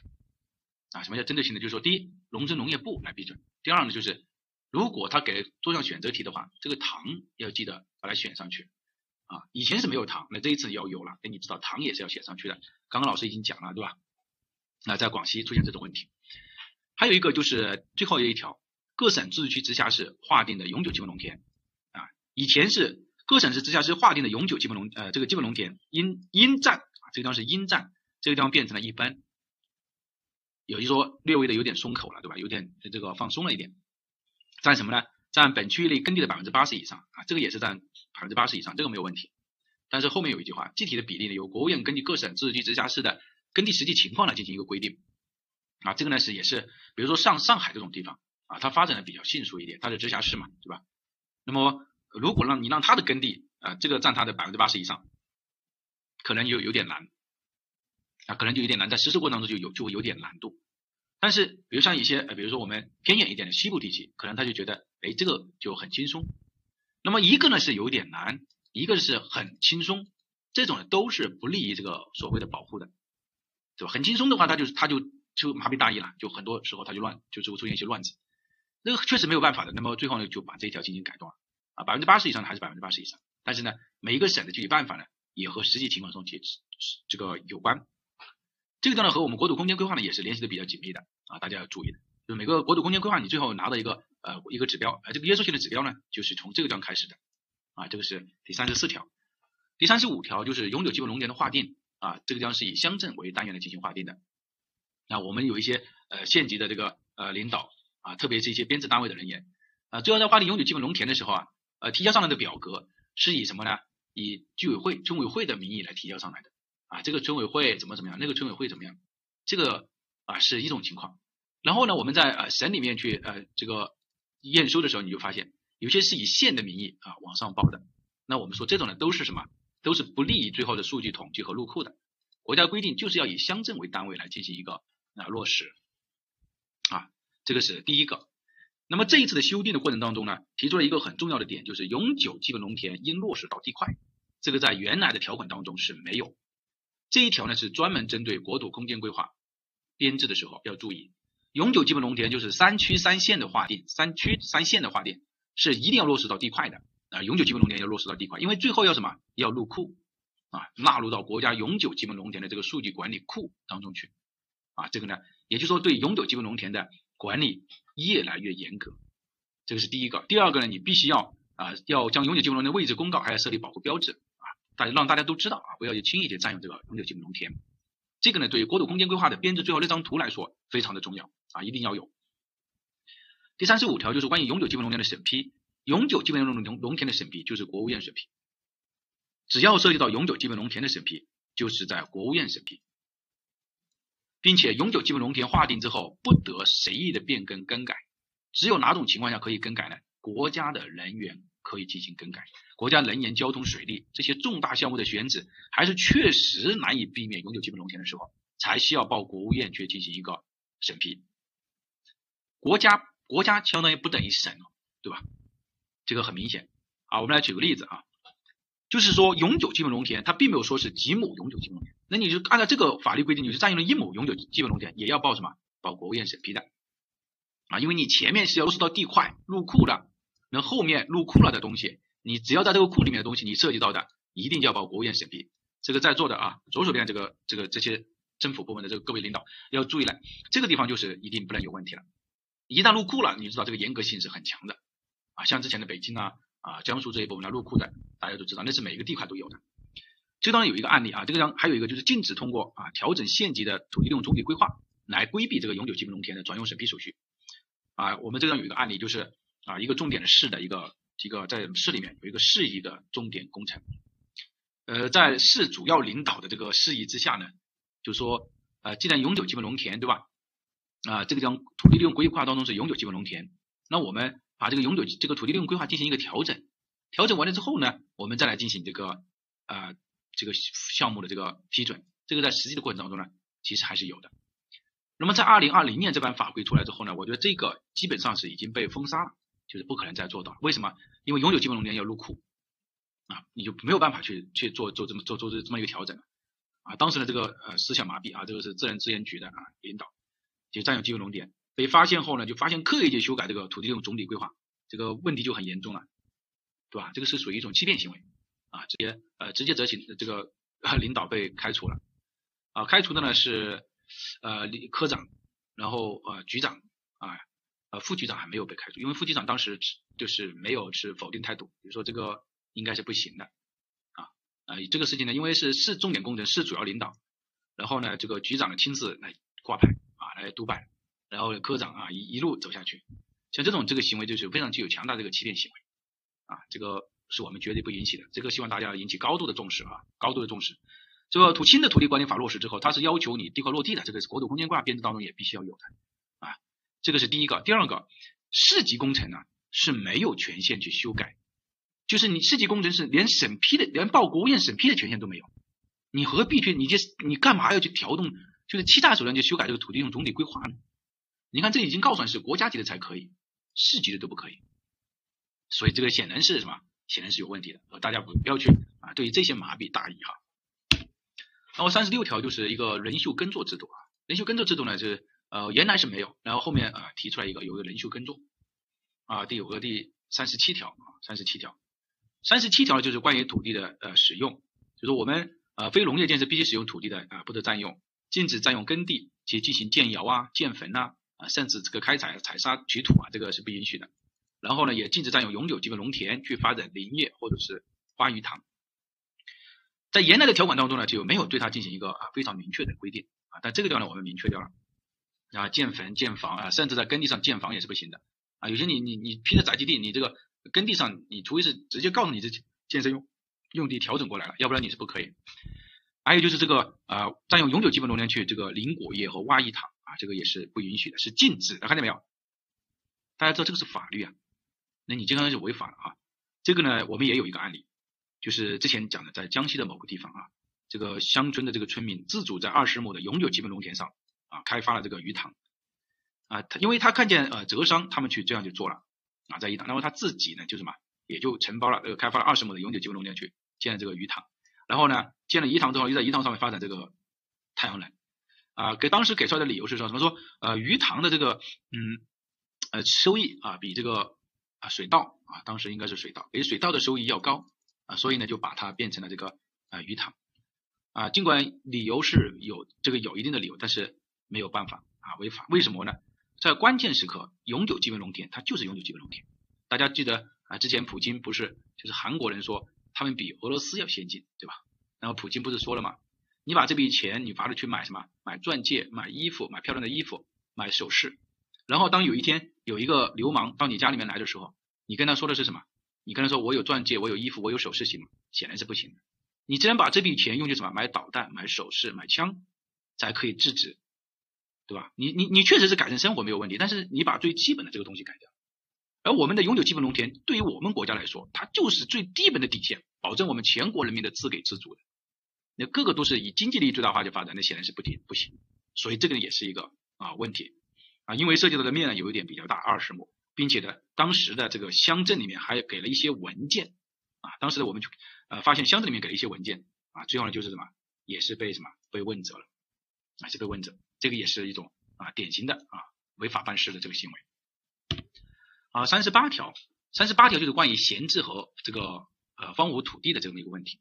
当然我们说了，如果你呃闲置一年的，那么可以，如果你还可以耕作的，那么你就应该继续耕作就可以了。当然。你可以由原来的集体和个人去恢复耕作，也可以由单位组织去耕作。如果是一年以上未动工的，那么啊交纳闲置费；如果是两年以上没动工的，那么可以去呃收回这个土地。啊，农民集体土地也是一样的。但是啊，这个地方看见一点啊，在规划区内范围内，以出让方式啊，我这个地方有会有红色的标志给大家，蓝色的、紫色的，在规划区内，如果你出让方式获得土地使用权进行房地产开发的。要依据《中华人民共和国房地产开发这个管理条例》啊，这个房地产管理法去办理有关的程序。然后这个地方老师把这个房地产管理法呢也列在这个地方啊，大家可以看一下，如果一年以上的，那么你就土地出让金的百分之二十闲置费；满两年的没有开发的，你就可以收回。但是啊，这里有一个非常明确的点，如果你因不可抗力或者是政府的有关行为或者政府有关部门的行为造成的，那么除外。也就是说，你比如说我本来是要开始这个建工的这个啊建设的，但是你一直没有给我按照这个出让合同，你要三通一平的，你一直没有给我三通一平，那么这个呢，就是因为政府的行为，那么去造成的不能开工。那么你不能去无偿的收回人家的土地啊，这个是一个问题啊。这张有一个案例啊，给大家说一下，就是艾克福斯啊，艾克福德啊有限公司当时呢起诉这个广东省的这个呃国土资源局和房产局吧，因为他们是放在一起，起诉的理由是什么呢？起诉的理由就是这个把他的土地进行了一个无偿的收回，因为他闲置了两年，无偿的收回。但是最后呢，这个艾德福壳呢，这个福德呢就是去进行了一个诉讼啊。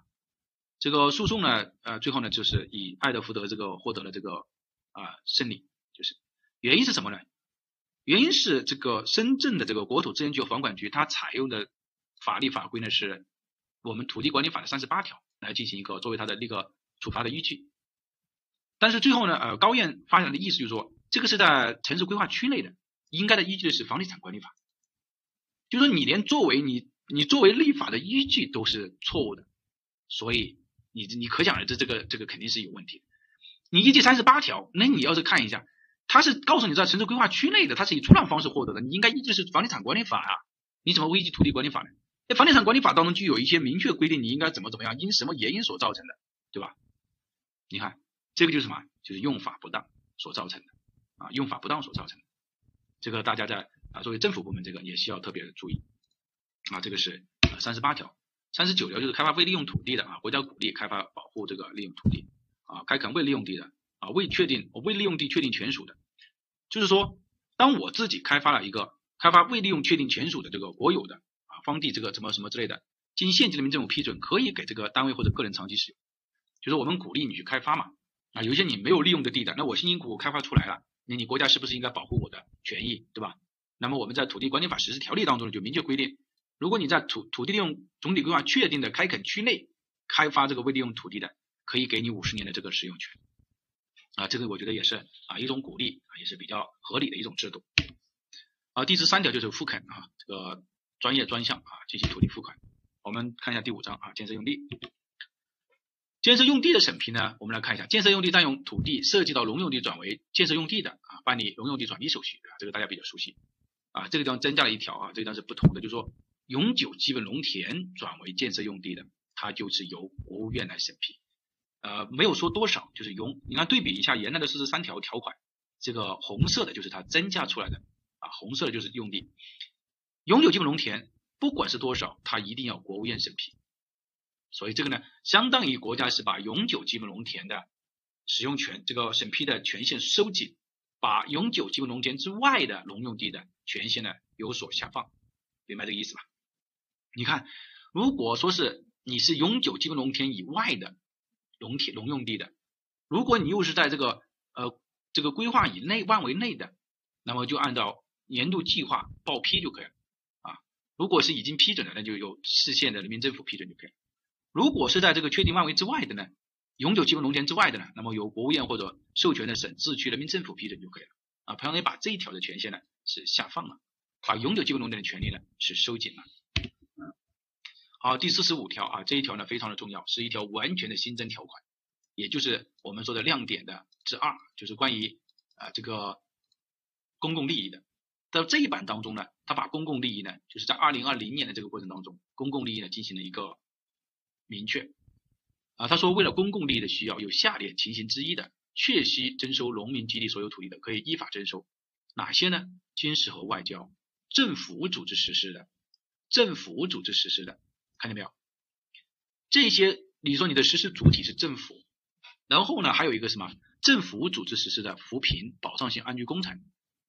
好，第五点，你看像这种它都有一个明确啊，交通、能源、水利、邮政，反正是政府组织实施的啊，学校、医疗卫生啊，这个政府组织实施的，这些就很明显它是公共利益。但是呢啊，第五点，我们来看一下，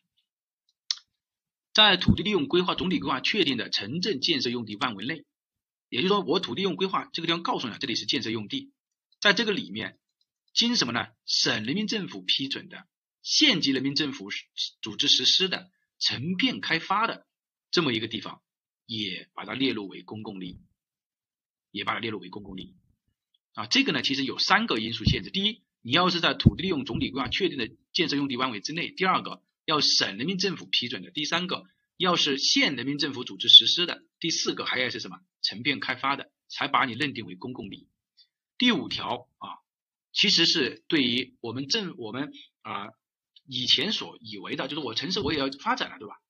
那我城市也要发展，那怎么办呢？你不可能说你你现在只给了我这个。征收农民集体土地，你只给我什么政府外交啦，什么需要，对吧？那么第五条呢，相当于是变相的留了一个口子在这个地方。但这个留了这个口子呢，也对他进行了一个在二次在土地管理法二次修订的时候呢，给了他四条的这个限制条件啊，这个其实还是啊非常的这个重要的啊，非常的重要的。比如说你作为一个县来说啊，县级以上的人民政府，比如说你作为一个市或者一个县来说，你要成片开发某一个地方，你首先要拿到省里面这个批准文件。看见没有？啊，经省人民政府批准的，你才可能启动去征收，还并且要在土地利用总体规划确定的建设用地范围之内的，你才可以去进行征收，并且对于第五点的这个还有一个啊非常明确的啊说法，就是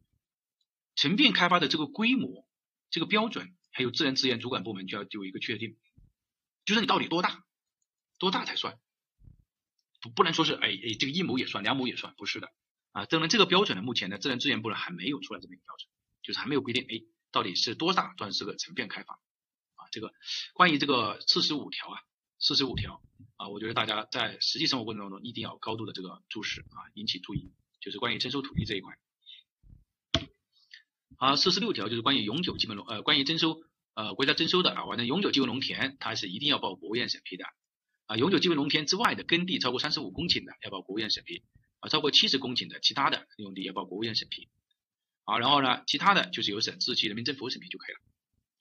对比起之前的条款来说，这个地方是报国务院备案，把这个减少了，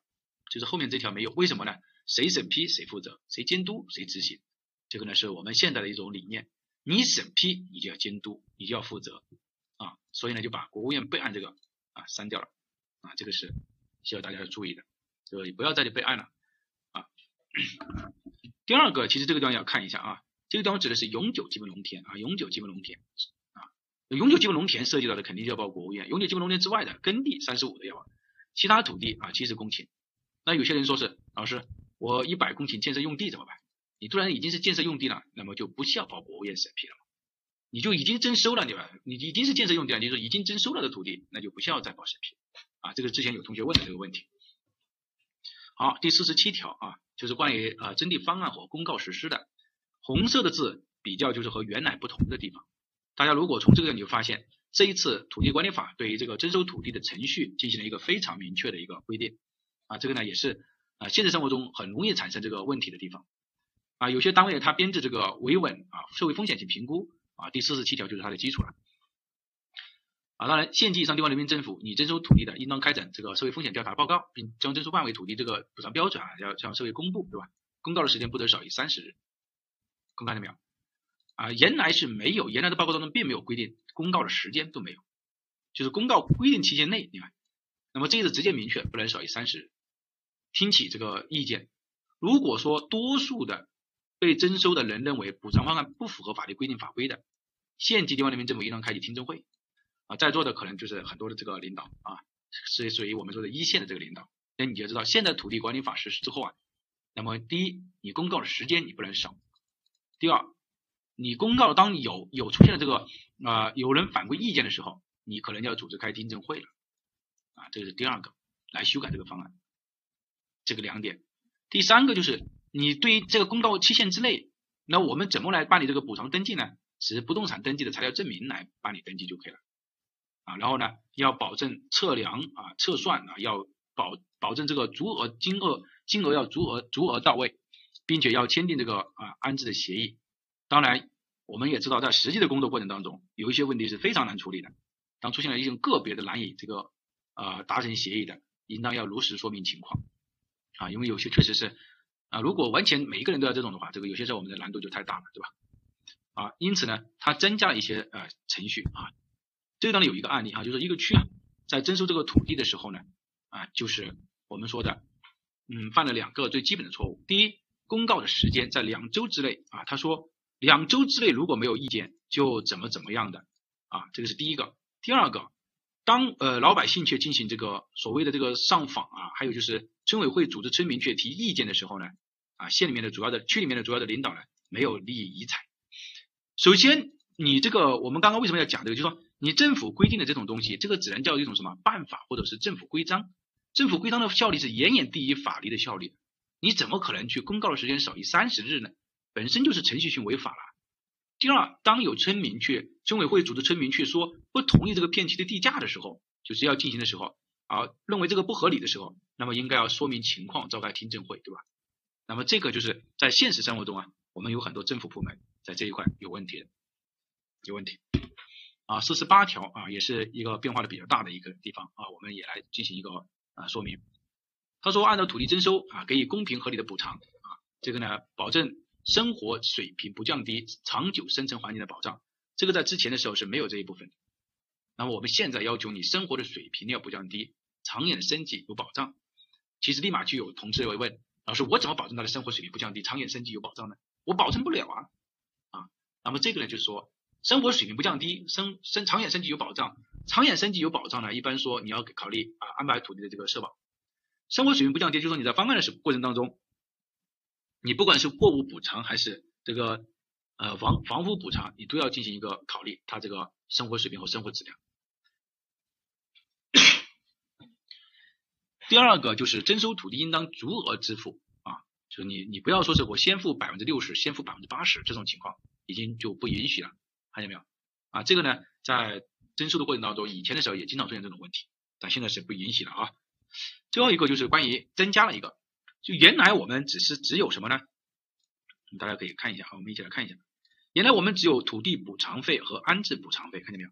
土地补偿费和安置补偿费，现在包括这个村民住住宅啊，就是宅基地了和其他的青苗补偿等，也就是说宅基地有些时候现在如果说你不要了，你交换了也可以的啊，进行一个补偿。并要求要安排这个社会保障，这是第一个。第二个，征收农农用地的补偿标准应该是由省市直辖市人民政府按照公布片区综合地价来确定，也是这个是地价的确定啊，考虑的等等的因素，每三年呢重新调试一次，就是你三年就要公布一次了。如果说这个补偿标准呢由也是由他们来制定啊，就是说省一级来制定啊，这个关于啊这个地方的一个问题啊，社会保障，也就是说整个的补偿标准大家要知道是都是按照省厅的省一级的补偿标准来制定的。不可以按照什么啊，都是要有审听这个依据啊。这个地方我们讲一个呃这个案例啊，讲一个案例，就是关于呃土地征收补偿款的一个纠纷的一个案例，相当于是在这个呃最高人民法院这个陈清忠啊诉呃青阳村一组的这个，就这个陈清忠啊，陈清忠他在补这个村子没有拆迁之前，他到了这个镇上去啊，小镇上小镇上去呃生活。最后呢是什么呢？就是还在那里落户了啊！我这个当这个例子是没有在二零二零年嗯嗯没有实施之前的一个一个案例。最后呢呃落户了啊，出去了很多年落户了。然后呢呃这个村委会呢最后就什么？最后就啊这个啊拆迁了。拆迁了之后呢呃因为他是有这个土地在嘛啊给他还签了一个这个啊同意拆迁的这个意见同意拆迁的一个意见。但是最后呢，呃，因为他好常年的这个这个用没有没有在这个村委会里面，没有在这个村子里面，他的土地呢已经给了这个，比如说我们说呃王二去这个耕作了，就交给了这个村委会了。只要拆迁款赔款的时候呢，就把这个款呢就没有赔给这个陈金忠，啊，就是就就给整个村委会拿掉了。最后呢，陈清忠呢就也对他进行了一个诉讼，一审判决是同意了村委会的意见的。啊，最后被高院呢，就是关于这个的一个纠纷案呢，给了一个说明，主要是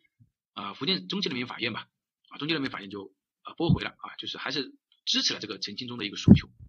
原因是什么呢？我们来看一下啊，就是关于土地承包法当中也有一个说法，就是在承包期内，承包方如果全家迁入小城镇的，就说全家都迁入小城镇，应当按照承包方的意愿。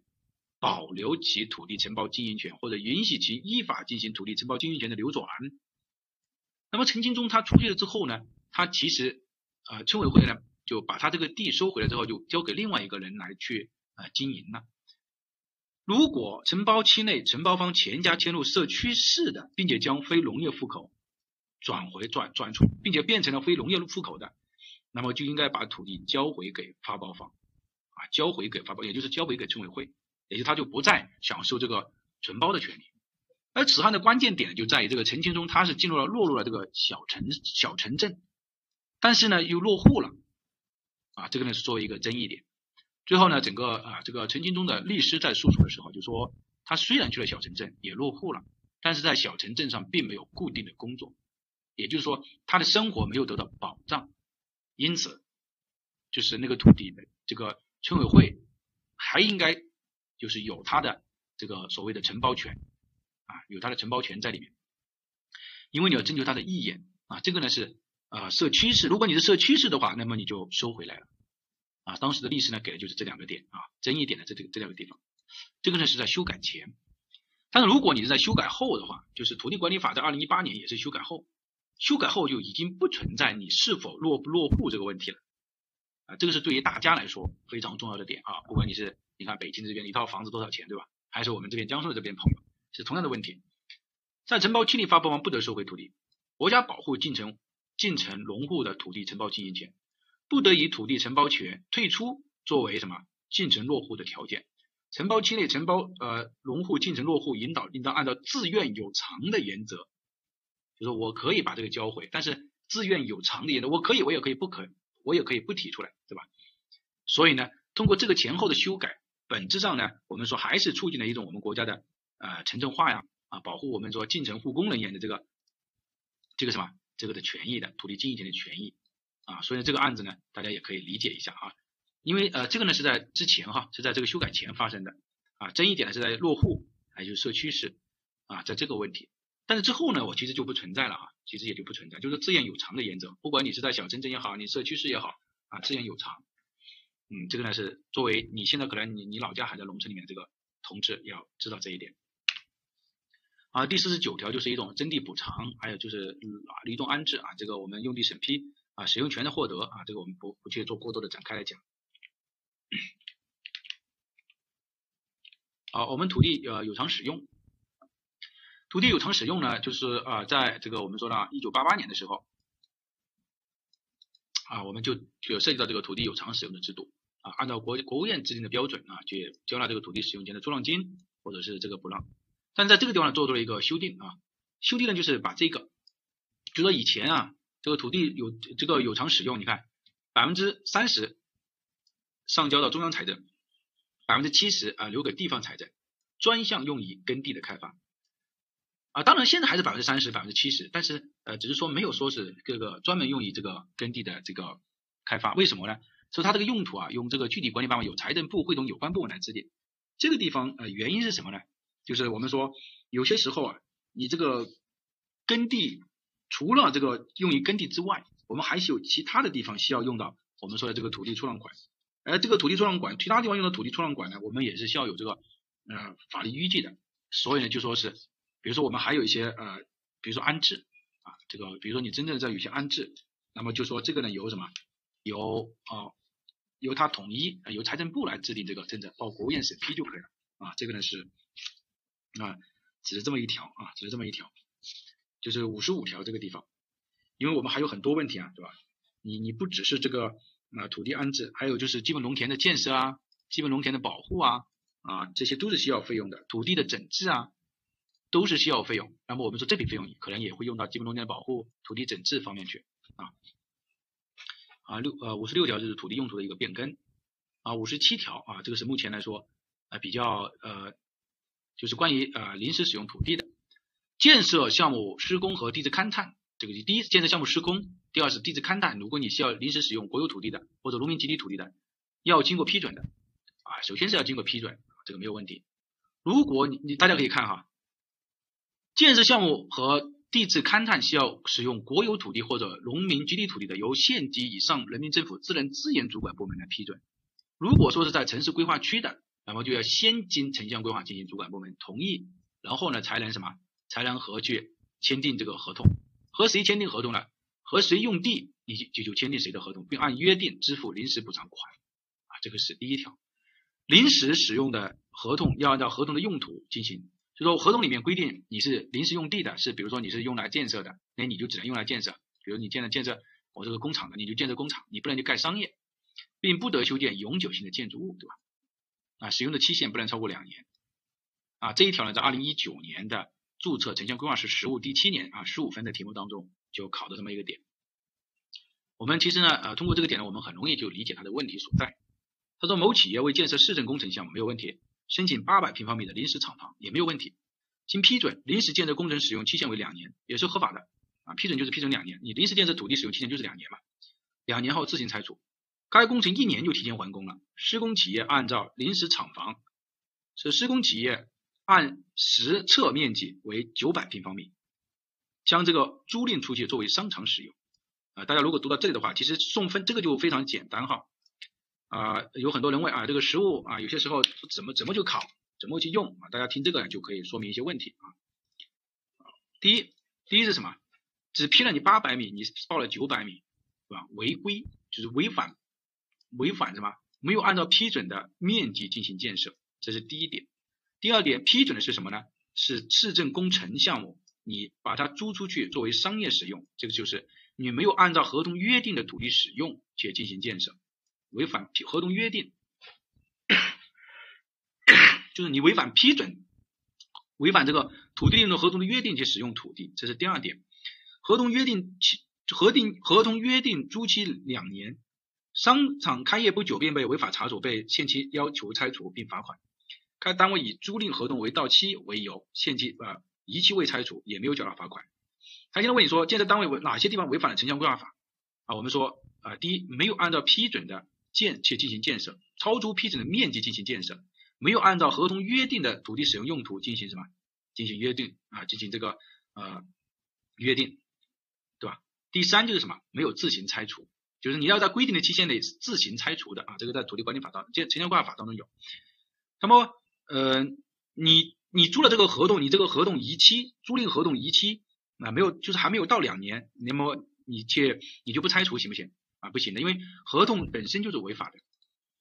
合同本身就是违法的，那就合同本身就是不成立的嘛，啊，所以这个理由是不充分的，啊，该如何处理？那么我们按照啊城乡规划法和土地管理法进行处理就可以了，啊，这个呢老师只是为了说明一个点，就是关于临时建设用地，你看这个地方几个点，大家不要去漏掉了，啊，大家不要漏掉了，啊，五十八条呢就是关于国有土地有偿收回的。啊，有偿呃这个使用权收回的，就是说有下列情况的，你就可以收回了。啊，对比及之前的条款呢，它增加了一条，就是关于呃实施旧城改造的。啊，因为我们啊之前的时候实施旧城改造及其其他公益设施确实使用土地的。啊，你看实施城乡规划，我们之前的时候呢是实施城乡规划进行旧城改建需要调整土地使用。啊，这个时候我们是调整，那么这个时候我们觉得啊就给了他这个权益，就是可以收回了。啊，这个是对我们啊一线的这个管理者来说一个比较利好的消息。啊，就说。啊，城市更新改造啊，棚户区改造啊，你可以把它进行收回啊，收回之后呢，采用这个招标挂的方式去进行这个重新的这个处理。当然你在收回的过程中肯定是涉涉及到一些补偿的啊。那么你招标挂的时候，你把这笔款项算在这个出让金里面当中就可以了嘛。啊，第五十九条关于乡镇建设用地的审批的啊，就是按照这个来审批就可以了啊。第六十条啊，乡镇建设这个审批也是一样的。啊，第六十三条就是关于呃公益设施的建设，也是呃就是谁审批。谁编制的一个问题。好，第六十二条啊，这个呢我们要仔细讲一下啊。六十二条，这个是呃，也就是说最近变化比较大的亮点啊，就是六十二条、六十三条、六十五条是就是关于这个农用地建设用建设集体的建设经营性用地的入市的啊，包括这个宅基地的啊，我们要好好的讲一下。呃，在之前的这个六十二条当中呢，它只是说农村村民一户一宅，对吧？并且你这个面积不能超过省市级直辖市规定，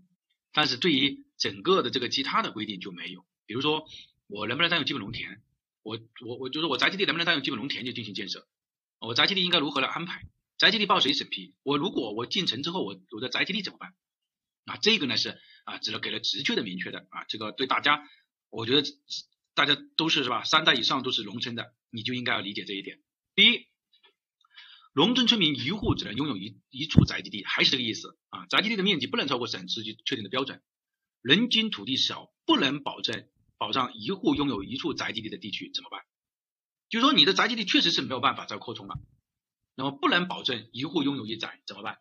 那么就采取什么？县里面政府尊重呃尊重村民意愿的基础上，可以采取什么啊？类似于互有所居，比如说我签成丙点，我给你货币补偿，那你在其他地方去买房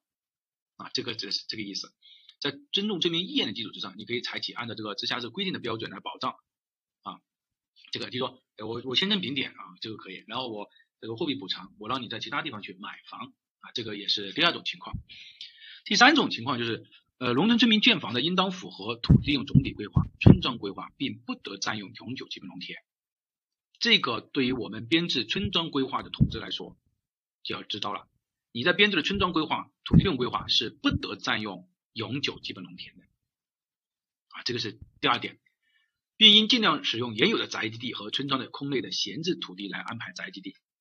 编制这个乡镇土地利用规划的村庄规划，应当统筹安排宅基地，改善这个村民的条件，啊，这是第二点啊。第一个就是当你不能满足的时候，你应该怎么办？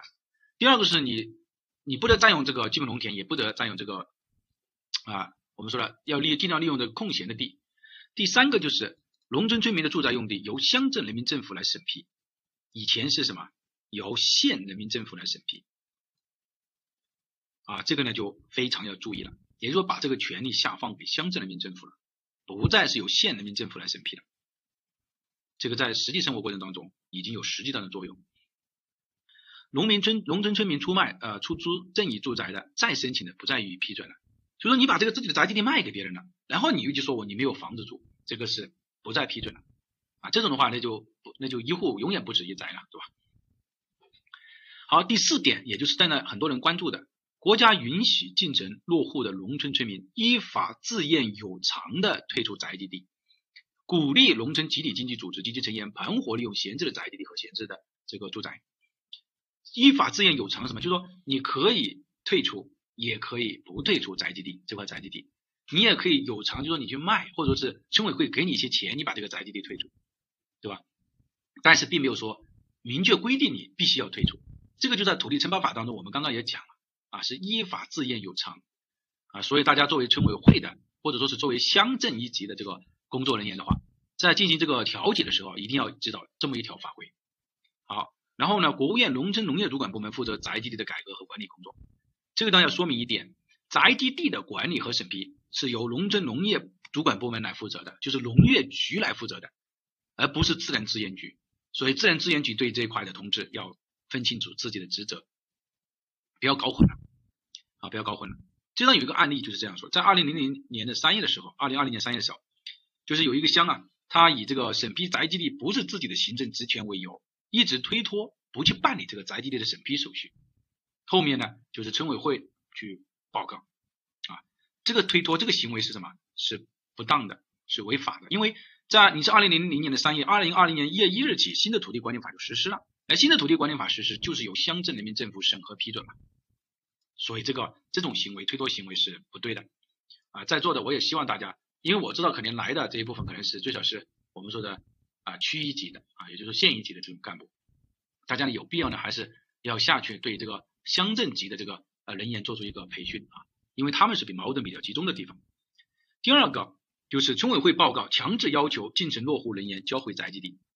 村委会呢就是打了一个报告给谁呢？给乡镇人民政府，要求他们村里面有七个进城已经落户的啊人员把宅基地交出来。如果说按照之前的我们前面讲的这个。啊，土地的这个土地承包法当中，按照二零二零年之前的土地承包法啊，二零一八年啊，二零一八年这个土地承包法，那么如果你前家社区的入市的，你转为为非农业户口的，你可以把你的耕地和就说你的承包的土地要交回来，但是也不涉及到，就是并没有对宅基地进行一个明确的一个说明。但是按照土地管理法二零二零年的土地管理法，那就已经明确规定是自愿有偿的，依法自愿有偿。所以你村委会打报告给这个县里面、乡里面也好，要求强制进城落户人员交回宅基地的，这个显然是违法行为啊！这个在村委会呢特别的明显啊！所以呢啊，这个对于这个各个地方的村官呐、各个地方的村委会主任啊、村书记啊，我觉得对于这一条的啊这个培训呢是非常有必要的啊，非常有必要的。好，我们来看一下六十三条，就是呃集体土地使用权的流转啊，这一条呢就是最大的亮点，就是关于建设啊集体。经营性建设用地的一个呃入入市的一个问题，进行一个流转。好，我们再来看一下啊，其实呃前面这个呢本身呢也是我们国家提倡的这个三权分置才可以有有偿的流转嘛，有有偿使用嘛，三权分置对吧？我们来看一下六十三条，六十三条也是一样的啊，这个呢，但是老师的讲解呢可能会给大家更深入的一个思考，就是集体土地使用权的流转，土地利用总体规划、城乡规划确定的工业、商业等经营性的用途的，看见没有？就说你首先是在这个两规当中确定了你是工业、商业等经营性用途的，并经依法登记为集体经营性建设用地，那么它可以出租和出让，对吧？如果你是经营性的用地的话，你可以出租和出让啊，签订合同啊，然后去使用。然后第二个，你通过出让方式的集体经营性建设用地使用权，你可以进行二次的，对吧？你是出让方式，我已经获得了这个，你可以出让、转让、付资和抵押。啊，这个相当于是二次的这个再使用，比如说我从这个全集体签了合同，获获得了一块工业用地的使用权，我这个工业用地的使用权，我可以拿到银行去做抵押的，啊，也可以什么再次转让的和互换的，这个是指的是二次交易。但是呢，这个地方呢，其实有一个点呢，希望给大家界定一下的，就是哪个点需要给大家界定，就是集体经营性建设用地，就说呃，集体经营性建设用地啊，在我们土地管理法当中并没有。规定什么叫土地经营性建设用地？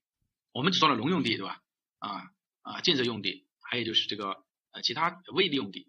但是建设用地呢，我们说了没有说是集体经营性建设用地。那么什么叫集体建设性经营性用地呢？啊，我们来第一个就是，比如如果说我来举例子哈，希望大家认真听，集体的农用地行不行？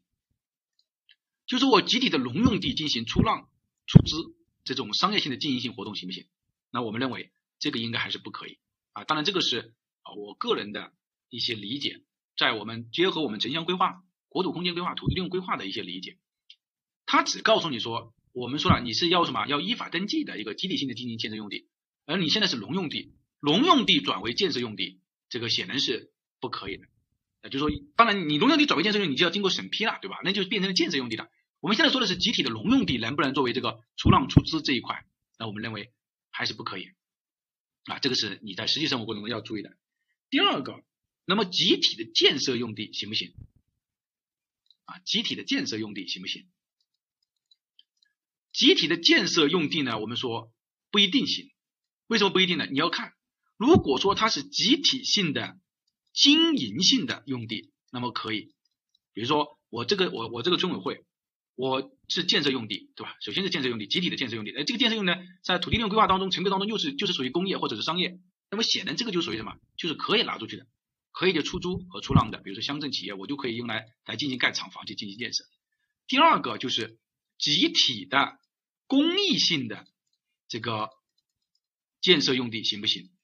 就说它是属于在我们的两规当中，它是属于建设用地，但是呢，它规定的是公益性的，比如说。我盖的是一个养老院啊，乡镇的这个养老院可不可以拿去出租出让？我们说这个呢要分情况，这是我个人的一些理解。如果说你这个养老院是类似于说你这个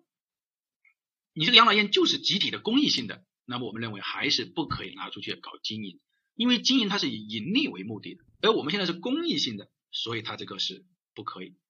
那么什么情况下才是可以的？比如说，比如说你这个养老院本身就是。虽然是养老院，但是不是公益性的啊，类似还是经营性的，就是回到第一种情况，那你可以拿出去啊。公益性的，我们认为还是不可以。那么第三种情况就是我宅基地行不行？我宅基地行不行？对吧？我宅基地也是建设用地，这种行不行？明确的这个法律关系当中呢是没有一个直接的明确的，但是我们按照这个呃我们。国家鼓励农村集体经济组织进行成员盘活利用闲置和宅基地的，就是按照它前面那一条的话呢，我们认为可能呃这个宅基地可以就是进行这个，就是我个人理解啊，可以进行一些经营性的建设活动，因为它这个地方它呃我们说了，你看它这个地方鼓励对吧？啊我我擦除掉一下啊，这几条呢是希望大家要好好理解的。你看它这个地方是呃说了是鼓励的对吧？并且呃，现在国中央也出了一些文件，盘活利用宅基地、闲置的宅基地。那假如说我整个村子里面的宅基地，那我没有这个经济实力，那我是不是可以拿宅基地和一些开发商进行合作，然后来进行一些经营性的建设活动呢？啊，我们认为它应该是属于可以的。当然，目前并没有什么相应的条文来做出一个规定啊。这个是那第四，那第五个还有就是未利用地呢，啊，未利用地，啊，未利用地呢，我们说啊，首先呢，它不是属于这个建设用地，啊，这个呢，我觉得就也应该是属于不行的，啊，总而言之呢，通过这几个分析，大家就记住，它应该是集体经营性的建设用地才可以啊进行这个案例的这个分解，啊，就是这个呃呃是出让啊还是出租这种分解，啊，这段有个案例啊，就说某某市郊区违法集体农用地的合同签订，作为物流仓储用地，什么意思呢？就是在一个郊区里面，它这个呃有一块用地，但这块集体的用地呢是农用地啊。那么农用地呢，随着这个我呃就是村委会呢就觉得啊听听到好像最近好像国家对这个农用地这一块，对这个集体经营性入市啊，好像呃怎么怎么样的，但是那是对政策的把握呢啊不太合理，因为你这个是集体的农用地，你签订了合同去办这个物流用地、物流仓储用地啊，这个是违法的啊，这个是违法的啊。还有一个就是呃集体公益性的一个学校。啊，就是说这个地方是一个中心小学啊，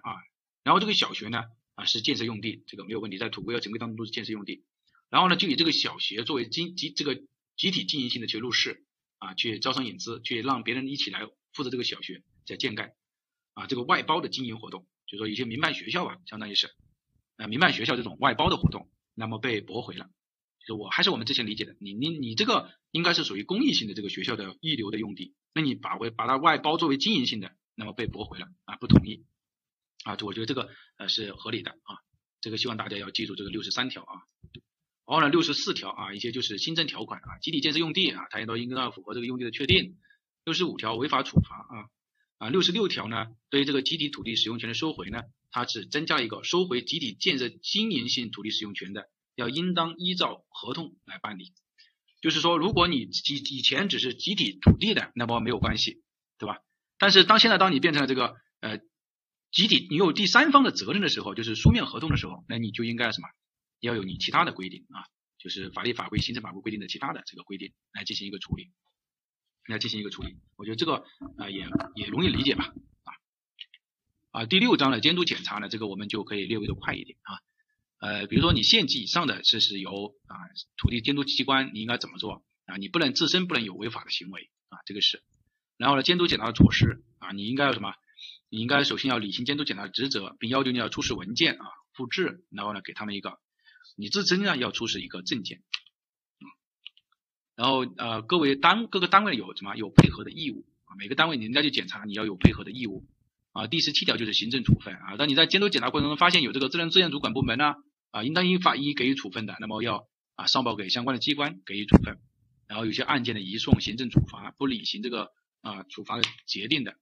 啊，法律责任啊，违违法的买卖土地的啊，那么这个我们说了要给予处分。然后你占用耕地去建窑啊、建坟啊这些我我这个呃拆石开开开矿的要罚款啊，构成犯罪的可以追究刑事责任啊。有些呢该付款的你要付款啊啊，违法占用土地的，那么你应该怎么？违法占用建设宅基地的也是一样的啊。第七十九条就是违法批地的啊，违法批地呢其实指的就是呃在座的这个政府的这一部分工作人员。啊，大家就是你无权批准征收使用土地或者个人违法占用用地的啊，你应该怎么去处理，对吧？啊，八十条挪用公款的啊，八十一条你既不交还土地的啊，八十二条就是非农业建设使用土地的，哦，八十三条就是要责令限期啊行政处罚的啊，八十四条就是土地工作人员的法律责任的啊，每个工作人员他也有法律责任啊，当然负责啊，就是一些外商投资的啊，这个应该怎么做？那么这个呢，就是呃给大家和大家一起交流了一下土地管理法。主要呢还是呃我们说从这个政府啊，因为今天来的这部分啊，政府的这个人员和编制单位这个角度去呃考虑的一些呃我们讲这个土地管理法，然后呢也给大家啊一些比较这个案例，就是给大家说明了，哎这个是不可以去触碰的，对吧？啊希望大家啊当然这个肯定有一些呢是我个人的一些观点和意见啊不正的地方呢，希望大家呢去呃这个改正啊交流指正啊这个呢地方呢是我个人的一个微信号。啊，大家可以就是有什么觉得可以交流的啊，可以加微信号。这个地方呢是一个国土空间规划的一个公众号啊，大家可以扫描一下啊，里面呢也是有土地管理法、城乡规划法等等，当然还涉及到一些啊目前最流行的这个最新的这个国土空间规划法的一个呃国土空间规划的一个呃一些方面的知识和内容啊，那就总的，但大家就觉得有有有这个可以去这个吧，可以去一起的交流和学习啊，一起交流和学习啊，这个啊。接下来呢，就是呃我们呃休息的这段时间呢，大家有问题的话呢，可以呃一起来交流一下啊，一起呃就是你觉得哪一条哎可能有问题啊，需要交流的啊交流一下。然后呢呃嗯下午啊下午的时候我们还有一些其他的这个内容的话呢呃到时候我们下午再来交流啊下午再来交流。那我们啊课程上就上到这个地方，那么交流部分呢呃欢迎大家就一起来学习交流啊学习交流。好，感谢这个 啊谢谢大家啊谢谢大家，感谢这个呃教研中心。